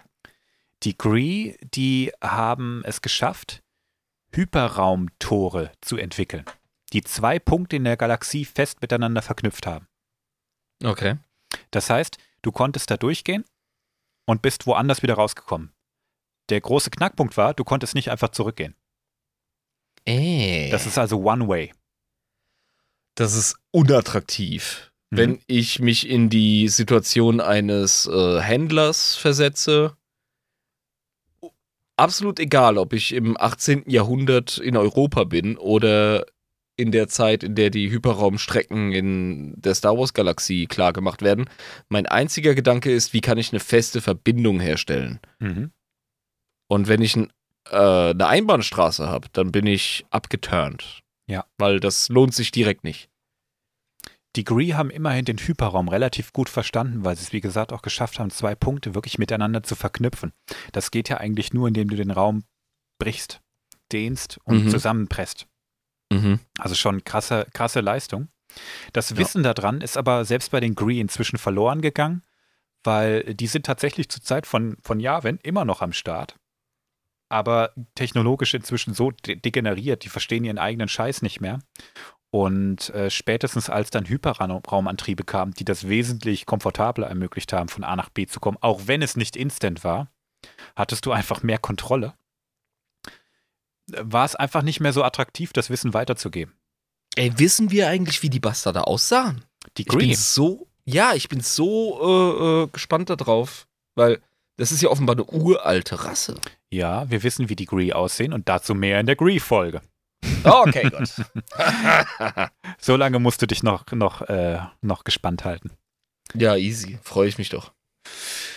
Neben den Gree, die hatten eine Konkurrenzrasse. Das waren die Qua. Die Qua, die kommen von Datomir. Mhm. Und ähm, die haben Unendlichkeitstore entwickelt, so haben die das genannt. Mhm. Die haben sehr ähnlich funktioniert und haben wahrscheinlich lose auf den Entwürfen der Celestials äh, fungiert. Mhm. Die Qua, die waren aber nicht so gechillt wie die Gree. Die Gree, die waren ja sehr interessiert daran, ihr Wissen zu teilen und alles voranzutreiben ne? und die Galaxie zu zivilisieren. Ne? Die Qua haben Mhm. aus den Unendlichkeitstoren erstmal direkt eine Waffe gebaut. Genial. Ja, äh, sympathisch. Das klingt nach Homo sapiens. Ein bisschen schon, gell? Die Qua sind so Echsenwesen gewesen. Und wenn man sich Echsenwesen im Sci-Fi-Universum anguckt, dann sind das meistens irgendwie Typen, die auf die Stress, die, die Stress wollen. Mhm. Ne? Und äh, die Qua, die waren jetzt keine Imperialisten, aber die waren halt durchaus wehrhaft. Die haben auch ein gutes Verständnis von der Macht gehabt und die haben ähm, auch gerne neuen Rassen was beigebracht. Ach, die waren, die waren nicht so xenophob. Die haben gesagt so, hey, wir gehen als Lehrer durch die Welt, dann äh, können wir im Grunde eine geile Kooperation aufbauen. Jetzt sprichst du von den Gree. Die Qua haben das ähnlich gemacht, die haben das aber nur gemacht, wenn sie einen Nutzen darin gesehen haben. Okay, ja. Mhm. Und die Qua haben so ein Fauxpas gemacht, so, ein, ja, so einen blöden Fehler. Kann ja mal passieren. Die haben die Rakata entdeckt, Mhm. die zu dem Zeitpunkt noch primitive Wilde waren Mhm. und haben gesagt, hey, guck mal, die haben eine ganz starke Verbindung zur Macht. Die verstehen davon aber überhaupt nichts. Das ist ja komisch. Komm, wir bringen denen mal alles bei. Ah, you Das- stupid cunts. Das war ein böser Fehler. Ah, fucking idiots. Nein, warum? Ach. Ja, gut. Die konnten wahrscheinlich nicht riechen, dass die evil und imperialistisch sind, oder? Die Qua verzeihen sich das einfach nicht. Die sagen, wir hätten das sehen müssen. Wir hätten sehen müssen, dass die Rakate einfach nur auf Tod, Zerstörung und Eroberung aus sind. Und alles Ah, andere, cool, die, also die gar haben- nicht interessiert. Ah, die haben ihren Fehler eingesehen Ja, die haben ihn eingesehen und und sind ähm, reumütig. die, die Qua, die haben relativ, äh, die haben einen riesen Fehler gemacht. Die haben, ähm, ich kann es gar nicht anders sagen, aber stell dir vor, du, ähm, du landest in der Vergangenheit, im dunklen Mittelalter und du bringst den Leuten bei, wie eine Atombombe funktioniert. Mhm. Und die Leute sind sich der Konsequenzen davon überhaupt nicht bewusst. Und das Erste, was die machen, ist die Atombombe erstmal gegen dich einzusetzen. Weil du bist Was? ganz, weil du ganz offensichtlich die größte Bedrohung bist. Pass auf, also ich gebe Leuten eine Technologie und stelle nicht sicher, dass sie sie nicht gegen mich verwenden können. Das Wie- ist halt naiv. Also, es tut mir leid, dann hast du deine Ausrottung verdient. Typischer Das war- Anfängerfehler. Die Was für ein Qua, Fehler live? Typischer Anfängerfehler. Das ist wirklich ein Anfängerfehler, Alter. ja, die Qua haben gedacht, hey, wir haben fucking Unendlichkeitstore, die wir als Waffen verwenden können, um Unendlichkeitsimpulse durch die Galaxie zu schicken. Was wollen uns die Rakata schon machen? Die haben die halt unterschätzt. Die haben Mhm. gedacht, wir können die kontrollieren und als Waffe einsetzen und ein Bündnis machen und was weiß ich, ne? Ging derb in die Hose. Die Rakata haben nämlich ziemlich schnell gelernt und die Technologien, die ihnen gegeben wurde, mit der dunklen Seite der Macht noch erheblich geboostet.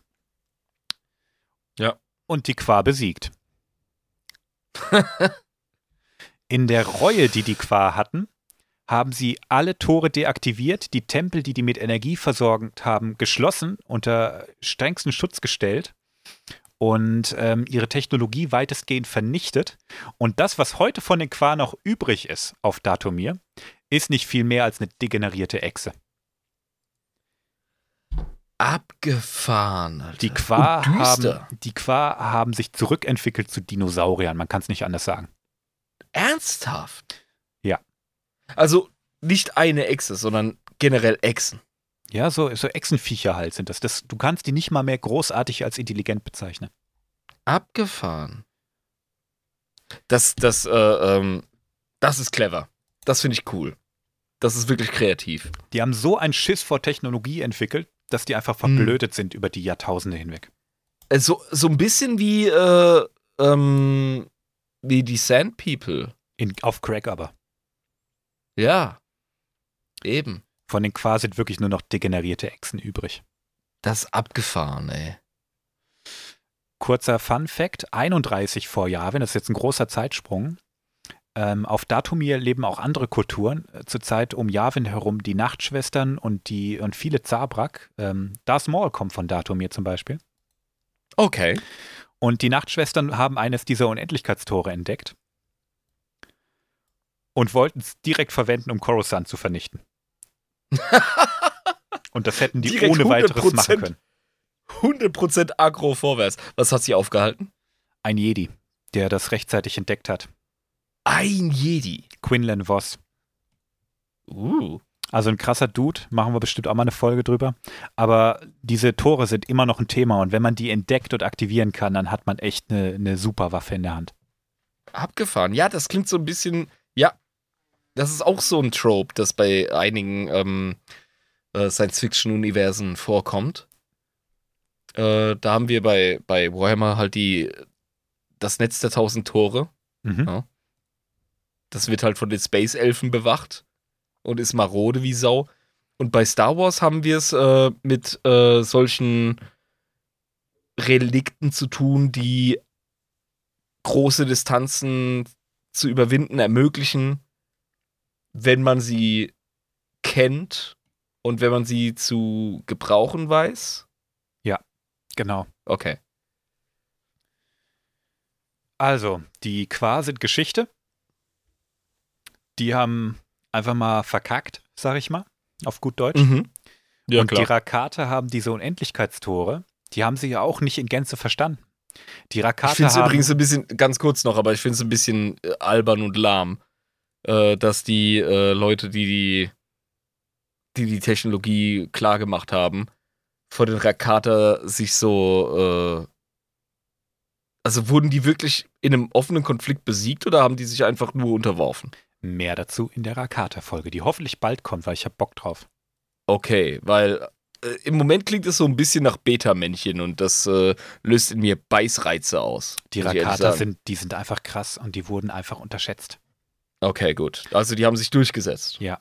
Die Rakata sind, sind, sind irrsinnig stark in der Macht gewesen. Und das ist was, was die Qua nicht in Gänze verstanden haben. Die, die kannten die Macht und die haben den Rakata gezeigt, wie man die benutzt. Aber stell Mhm. dir vor, du zeigst jemandem, wie man, wie man etwas verwendet und der ist einfach 20 mal talentierter wie du. Kenn ich, kenn ich. Ich habe Leute im Schwertkampf ausgebildet, die haben nach einem halben Jahr ähm, eine Fähigkeit entwickelt. Da konnten sie mich in einem Turnier wirklich in die Ecke stellen. Und Ja. das ist schlimm fürs Ego, wenn man das 15 Jahre lang macht. Mhm. Ja? Also ich kenne das Gefühl. Genau. Und alles weitere würde ich wirklich in einer eigenen Folge besprechen, weil wir immer noch beim Hyperraumantrieb sind. Jawohl. Und den haben die Rakata versucht zu entwickeln, weil zu dem Zeitpunkt gab es noch keine Antriebe richtig in Raumschiffen. Es gab diese Tore, Hyperraumtore von den Gree und Endlichkeitstore, die relativ ähnlich funktioniert haben. Aber das hat Schiffen ja nicht viel gebracht. Ja, klar. Und die Rakata, die den Hyperraum übrigens auch nicht in Gänze verstanden haben, die letzten, die den in Gänze verstanden haben, waren die Qua. Abgefahren, ey. Das ist wirklich eine dreimal ähm, überlieferte oder äh, ja, runtergereichte Technologie. Genau. Das ist, als würde ich ähm, einen PC mit Windows äh, Betriebssystem jemandem weitergeben, der nicht wie ich damit groß geworden ist und der wiederum gibt es weiter an jemanden, der überhaupt gar keinen Plan von Windows hat, sondern einfach Apple benutzt hat. Mhm. Nur, dass die das Ding jedes Mal neu gebaut haben. Abgefahren, Anhand Mann. dessen so ungefähr. Ja, aber Also, ich kaufe das. Also das, die- das ergibt für mich Sinn. Du musst dir das vorstellen, die Rakata haben das schon nicht hundertprozentig verstanden und die Menschen, die dann das von den Rakata zurückentwickelt haben, haben es erst recht nicht verstanden. Jetzt ist es für mich glaubwürdig, warum die Menschen den Hyperdrive nicht verstehen. Am Anfang dachte ich mir so, ah komm, das ist doch sicher irgendeine komische Hm. Ausrede in der Lore. Aber nein, jetzt, jetzt ergibt es für mich vollkommen Sinn. Ja. Jetzt ist das solide. Die Rakata hatten auch keine Hyperraumantriebe, die unseren in, in, in die Zeit von Yavin herum überlegen waren. Im Gegenteil, die hatten Hyperraumantriebe, die machtbetrieben waren. Die haben ja. Ja, sicher, weil die Rakata waren ja damals schon ähm, ziemliche ähm, Okkultismus-Technologiker. Ja. Und wie? Und die konnten deshalb auch nur zu Planeten reisen, die selber stark in der Macht waren oder eine hohe Konzentration von Macht haben. Mhm. Die konnten die, ich stelle mir das so vor, dass die die, äh, die haben noch, noch manuell navigiert tatsächlich, dass die die wie Leuchtfeuer gesehen haben. Im Ja, Hyperraum. im Grunde so ein bisschen wie äh, der junge Anakin seine Podracing-Karriere gemacht hat. Genau. Der hat genau wie jeder andere äh, seinen Podracer gesteuert, aber dadurch, dass er halt äh, machtsensibel war, konnte er äh, Typen ähm, den Rang streitig machen, die Ja. wie lange trainiert haben. Und deshalb war auch das Reich der Rakate, obwohl sie so krass waren, relativ klein. Ich meine, dass das keine 20 Planeten umfasst hat. Ich dachte, die Rakata seien galaxieumspannend. Waren gewesen. sie auch. Die Planeten waren überall verteilt, aber die hatten halt nur wirklich Zugang zu Planeten, die stark in der Macht waren. Ah, Jetzt check ich's. Okay, die haben nicht die komplette Galaxie Nee. ähm, beeinflusst, aber galaxieweit einzelne Planeten. Ja, genau. Ah. Und die waren teilweise auch echt weit voneinander entfernt. Aber das waren die, die für die Rakate auch nur interessant waren. Planeten, Abgefahren. die nicht stark in der, Nacht, in der Macht waren und keine Bevölkerung hervorgebracht haben, die das auch nicht waren, haben die gar nicht großartig interessiert. Das war deren Standard für ähm, im. Grunde intelligentes Leben oder Zivilisation. Genau. Ja. Die verstehen so grundlegend, wie alles funktioniert. Die sind interessant. Das ergibt für mich vollkommen Sinn. Stell dir vor, du bist eine Zivilisation, die ähm, die spirituellen Kräfte des Universums begreift. Wonach suchst du dann? Ja, du suchst Genau doch nach nicht dem. nach einem Planeten voller Affen, die sich mit ihrer Scheiße bewerfen. Was willst du über die herrschen? Ja, oder ein Haufen Affen, die zwar viel Haare verloren haben und Atome spalten können, aber ansonsten halt immer noch Spackos sind. So wie wir jetzt gerade. Ja. Genau. Ich glaube, wir, wir, wir als Erde hätten die Rakata nicht interessiert. Überhaupt nicht, die hätten uns übersprungen. Ganz klar. Oder einfach platt gemacht auf dem Weg so nebenbei. ja, ja. Gut, ähm, Die Rakata haben den Hyperraum anders verwendet. Die haben nicht mit Lichtgeschwindigkeit dadurch, soweit ich weiß, konnten die Rakata noch keine Lichtgeschwindigkeit erreichen. Mhm. Die haben einfach manuell mit Hilfe der dunklen Seite der Macht ein Loch in den Hyperraum reingerissen und sind da durch. Das erinnert mich Macht sehr an den Warp in 40k. Ja, Macht ist Macht. Mhm. Also. Offenbar kannst du damit auch die Realität zerfetzen. ja, sicher.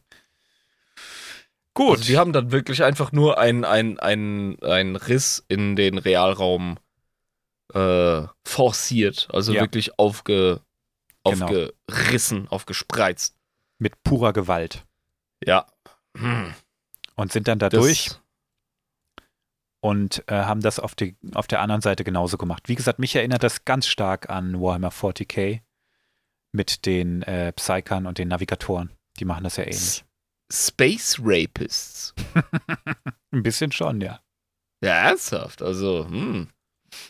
Wäre ich das äh, äh, Realitätsgefüge, ich würde mich vergewaltigt fühlen von dieser Praxis.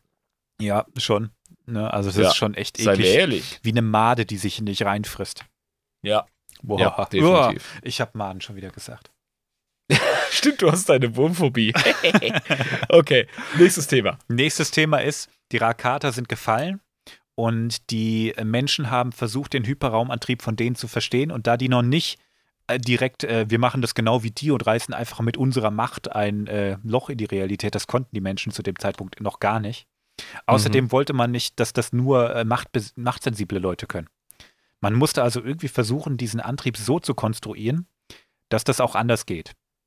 Und zwar mit Physik und nicht mit Wissen, mit, mit äh, Magie. Mhm. Und die erste Version waren Hyperraumkanonen. Und nicht als Waffe verstehen. Man hat da Schiffe reingeladen und die einfach durchs Weltall geschossen. Hyperraumkanonen als Verkehrsmittel. Ja, genau. Geil. Ganz genau. Du hast ein Schiff da reingepackt und das dann losgefeuert. Das ist ein bisschen so, wie die Celestials das auch gemacht haben. Hm. Es gab dann ganz schnell ein Netzwerk aus Hyperraumkanonen. Dann konntest du zum Beispiel, oh, ich, ich will nach Corellia, dann steige ich in die Kanone und lass mich hinballern. So ungefähr. Wie im Zirkus, Wie wo man die. Kanone steigt. Wie im Zirkus, genau. Später gab es dann freiere Hyperraumantriebe in den Schiffen selbst, weil der Energiebedarf überschaubarer wurde. Und dann hat man überall auf den Routen, die man so halbwegs schon kannte, so Leuchtfeuer installiert, die Mhm. dann einfach den Computern bei der Navigation geholfen haben. Mhm. Und moderne Antriebe, jetzt sind wir tatsächlich in der Zeit angekommen, in der Star Wars interessant wird, da wo es auf der Leinwand ist. Ähm, die modernen Antriebe, die sind schon in verschiedenen Klassen unterteilt. Und je niedriger die Klasse ist, desto schneller ist der Antrieb. Der rasende Falke, der Millennium Falke, der hat zum Beispiel einen Klasse 0,5 Antrieb und ist Okay. deshalb auch so verflucht schnell. Der ist schneller als die Sternzerstörer. Ja, ja. Das äh, wird relativ schnell klar in den Filmen, Mhm. dass der Millennium Falke das äh, Speeder-Ding ist, was für Ja. einen Schmuggler wie Han Solo auch total attraktiv ist. Und das auch nur durch diverse Schwarzmarktmodifikationen. Weil Ja, klar. 0,5 ist eigentlich, ne, klingt schon nicht äh, original. Das ist nicht original. Das müssen sie eintragen lassen. genau, ja. Der Live hat gerade ein paar schöne Infos reingehauen. Ähm, sag die doch einfach mal selber, lieber Live. Ich würde nicht unterbrechen, deswegen. Also eine Hyperraumreise von Tatooine nach Endor dauert 24 Stunden. Das ist quasi nur festgelegt. Und der Hyperraum, der gibt dann den Multiplikator an, also die Klasse. Das heißt, mit Klasse 1 brauchst du deine 24 Stunden. In der Klasse 2 brauchst du halt doppelt so lang, 48. Und mit 0,5, ne, wie es der Millennium Falke hat, brauchst du halt nur 12 Stunden für diese Strecke, die halt festgelegt ist. Mit einem Basiswert. Da hast du auch mal Das ein paar, heißt- paar Zahlen. Also Hyperraumsprünge, das ist nicht so, wie wir es in den Filmen sehen. Zack, Sprung und dann sind wir da. Nee, ich, ich bin da jetzt echt dankbar drum, weil Live hat mir jetzt gerade ähm, eine Sache klargemacht, die ich vorher so vom Hören nicht verstanden habe. je geringer die Zahl der Klasse, desto schneller ist dein Moped. Genau. Ja? Das heißt, Klasse 2 48, Klasse 1 24, Klasse 05 12 Stunden, 05 ist offenbar äh, total derb Mhm. und äh, der Han Solo hat das drauf. Mir ist kein Schiff bekannt, das schneller als 0,5 ist. Okay. Klasse 3 und 4 sind primär Zivil und Frachter und so ein Kram. Mhm. Klasse 1 und 2 sind primär militärisch. Ja, sicher. Da sind wir Das so ist ja wie, äh, das ist ja wie mit äh, Kampfjets heute. Also. Genau.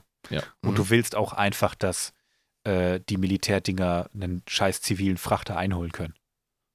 ja, ist ja klar, sonst hast du keine Ordnung im Puff. Du erinnerst dich vielleicht noch an Episode, ich glaube in Episode 2 war das auch schon, wo Obi-Wan mit seinem kleinen äh, Weltraum-Moped nach Camino fliegt und in so einen komischen Ring reinfliegt. Ja. Das war ein Hyperraumring, denn diese ganz Minischiffe, die haben in der Regel keinen eigenen Antrieb.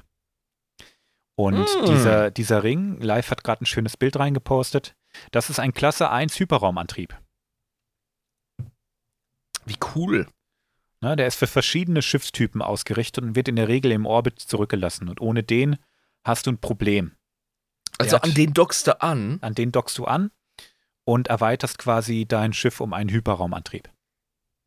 Das ist im Grunde wie, als würdest du in der Innenstadt auf so einem Elektroroller, den du dir äh, per App zugänglich machst, Ja.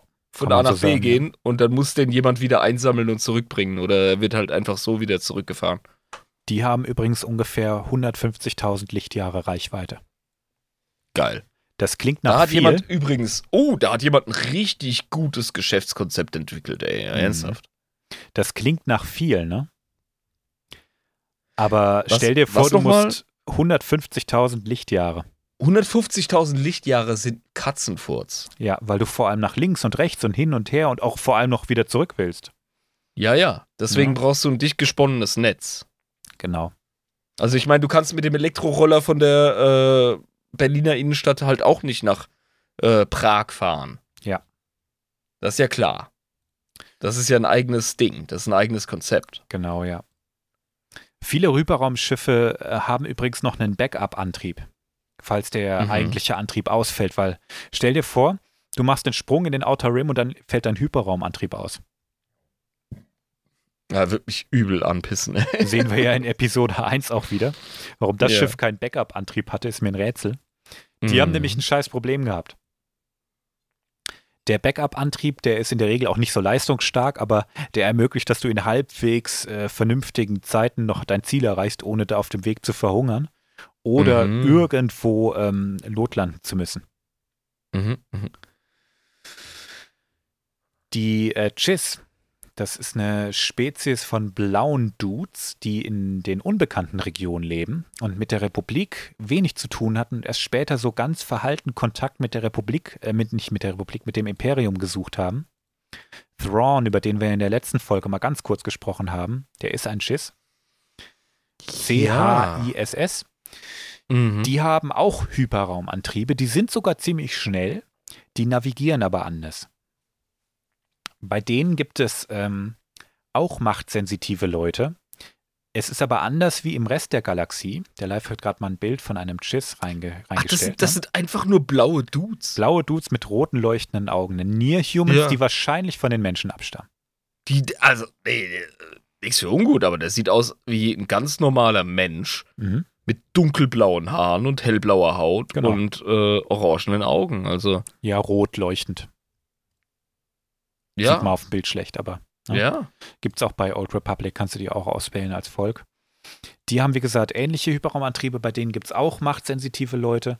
Bei denen ist es aber so, das hat Disney jetzt in der Lore eingeführt, finde ich eigentlich ganz nett. Ähm, diese, diese Gabe, machtsensitiv zu sein, die verwächst sich im Laufe des Erwachsenwerdens. Und eigentlich sind es nur Kinder, die so in der Pubertät verlieren, die diese Fähigkeit wieder. Außer man schult sie, deswegen sind die Jedi ja auch so ein Pädoclub, der die äh, Kids von Anfang an, äh, äh, ne, die Younglings und so. Ja. Also in Mandalorian oder in Boba Fett, ich weiß es nicht mehr wo, aber da wird auch, nee, in, in Mandalorian Staffel 2 wird das gesagt von Ahsoka. Ähm, du solltest seine Gabe einfach verblassen lassen. Dann wird er Ja. wenigstens ein normales Leben führen, so, ne? Ja, genau. Das Bei sagt den- man, das sagt man über Grogu. Bei den Chiss kannst du das noch so sehr kultivieren, die verlieren diese Fähigkeit einfach.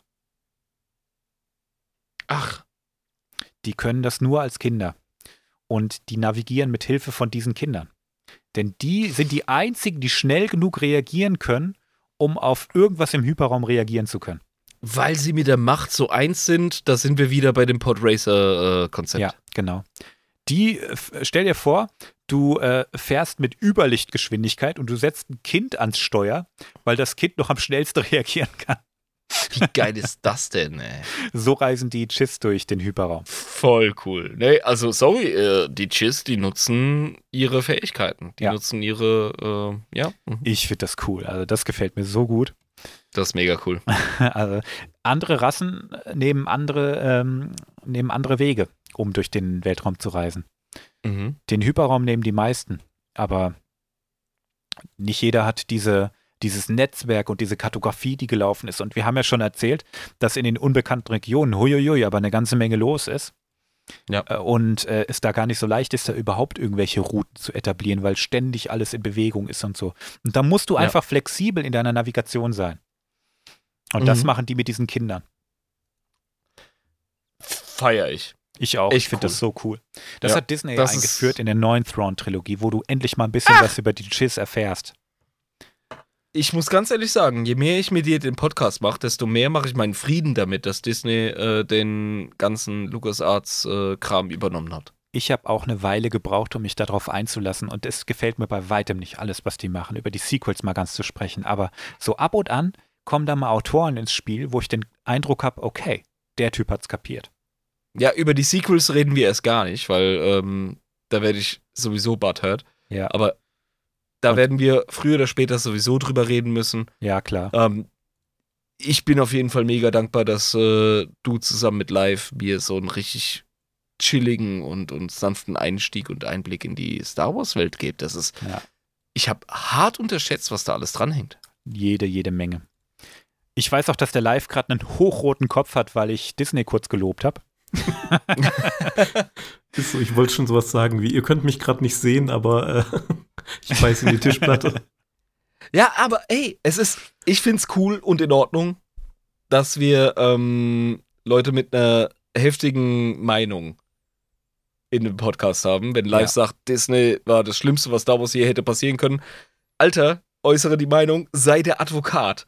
So haben wir einen Dialog, verstehst du? Ja, sag mal, nicht das Ja. Schlimmste. Ich meine, da sind gute Sachen dabei.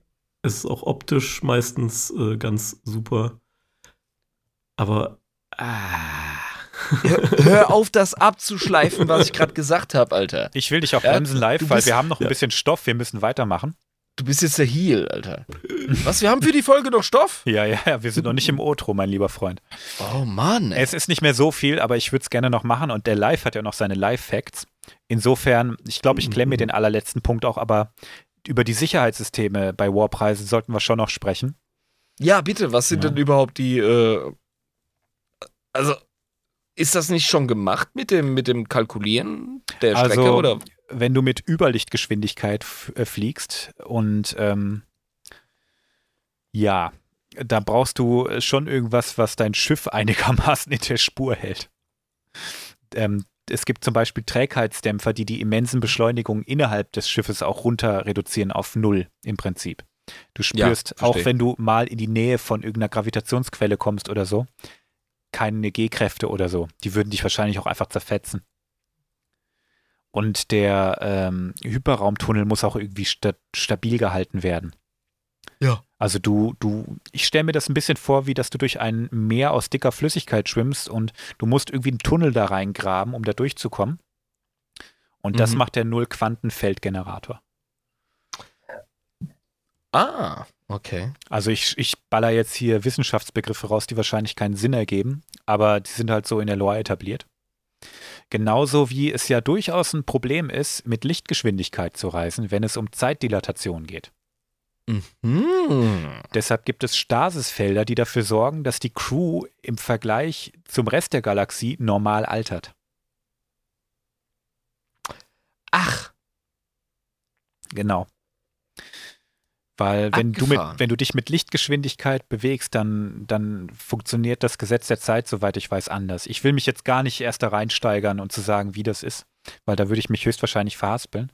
Aber Mhm. das habe ich schon häufiger gehört, dass das durchaus ein Problem sein kann, dass die Zeit einfach sich nicht so verhält, wie man es gewohnt ist. Deshalb sorgen Stasisfelder, wie gesagt, dafür, dass die Zeit normal vergeht, während du im Hyperraum bist. das ist äh, ein Meisterwerk. Also, wow. Und es gibt noch eine ganze, Rech, äh, ganze Menge Sicherheitssysteme, die eigentlich blockieren, dass man Sprünge in den Hyperraum nicht in der Nähe von einem Planeten überhaupt machen kann. Die registrieren, Mhm. dass da ein äh, Planet ist und dass man das einfach nicht machen sollte. Und Ja. da muss ich jetzt äh, mal Disney den Pimmel schnippen, Entschuldigung, aber was die da in Episode 9 veranstaltet haben mit diesem Lichtgeschwindigkeitsstottern. Ich weiß nicht, du hast es nicht gesehen, ich muss es dir jetzt kurz beschreiben. Du siehst eine Szene, wie ähm, der Millennium Falke vor ein paar TIE-Fightern abhauen will und die Was, den springen. gibt's in Episode 9 noch? Ja, den gibt's Den da Kahn. noch. Den gibt's da noch, Okay. die alte Schrottmühle.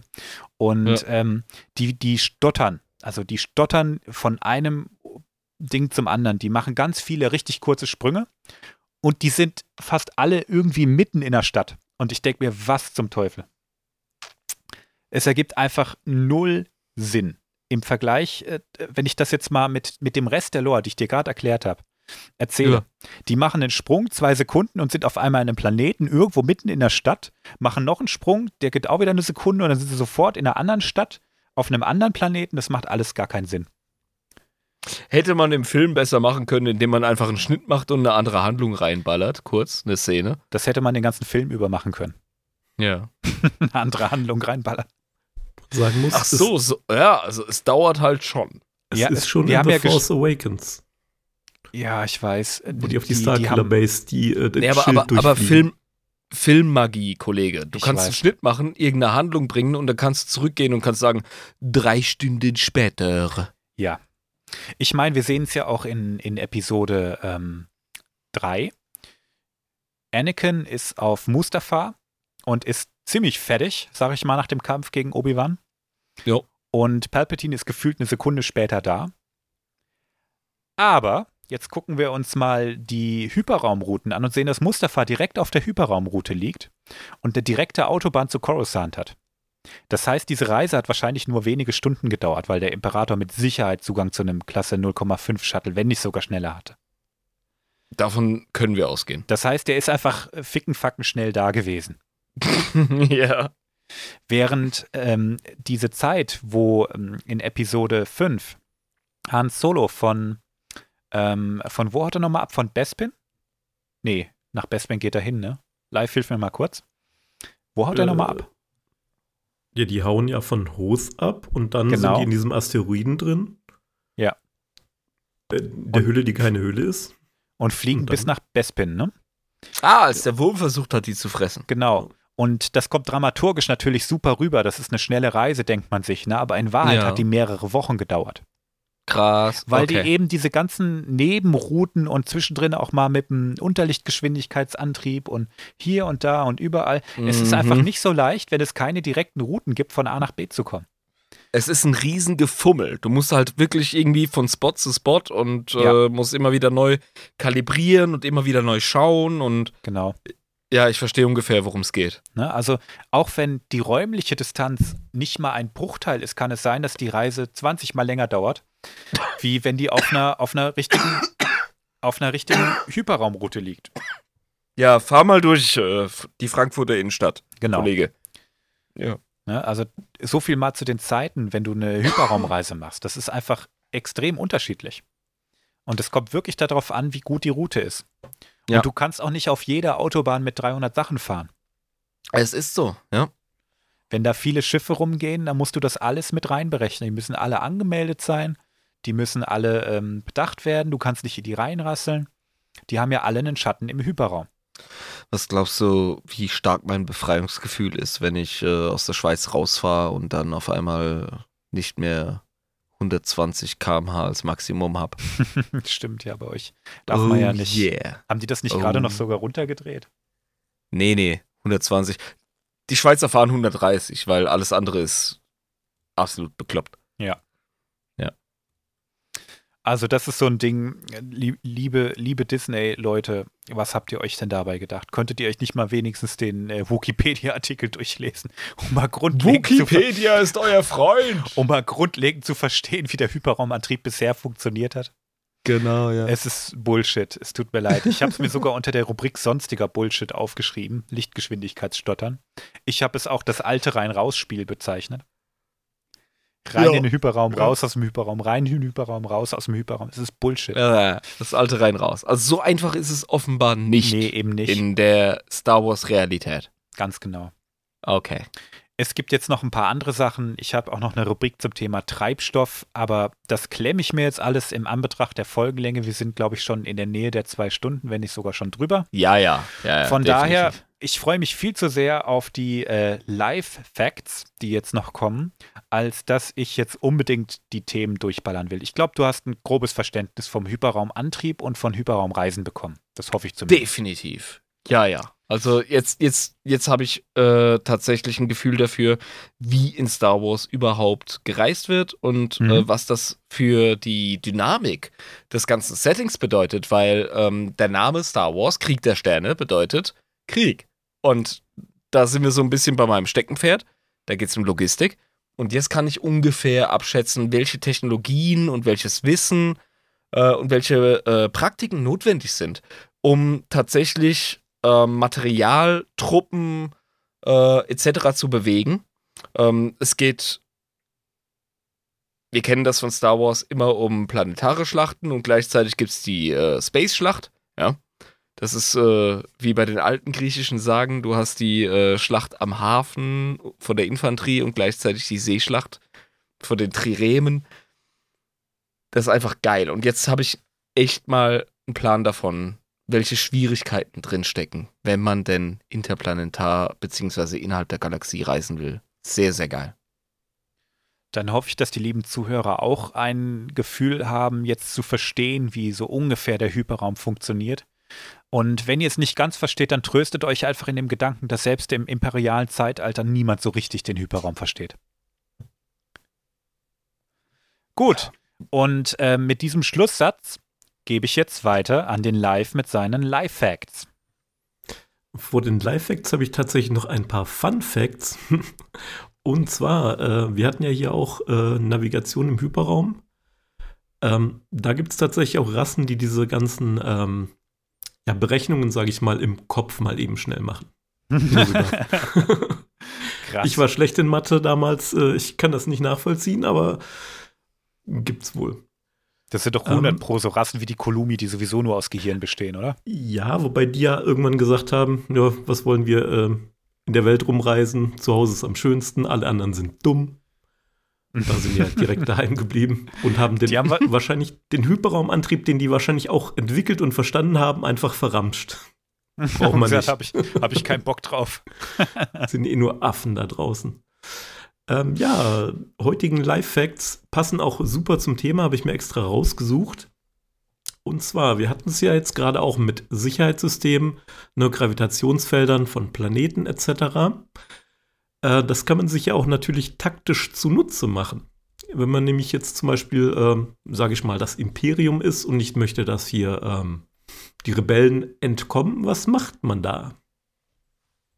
Jo, was Na? macht man da?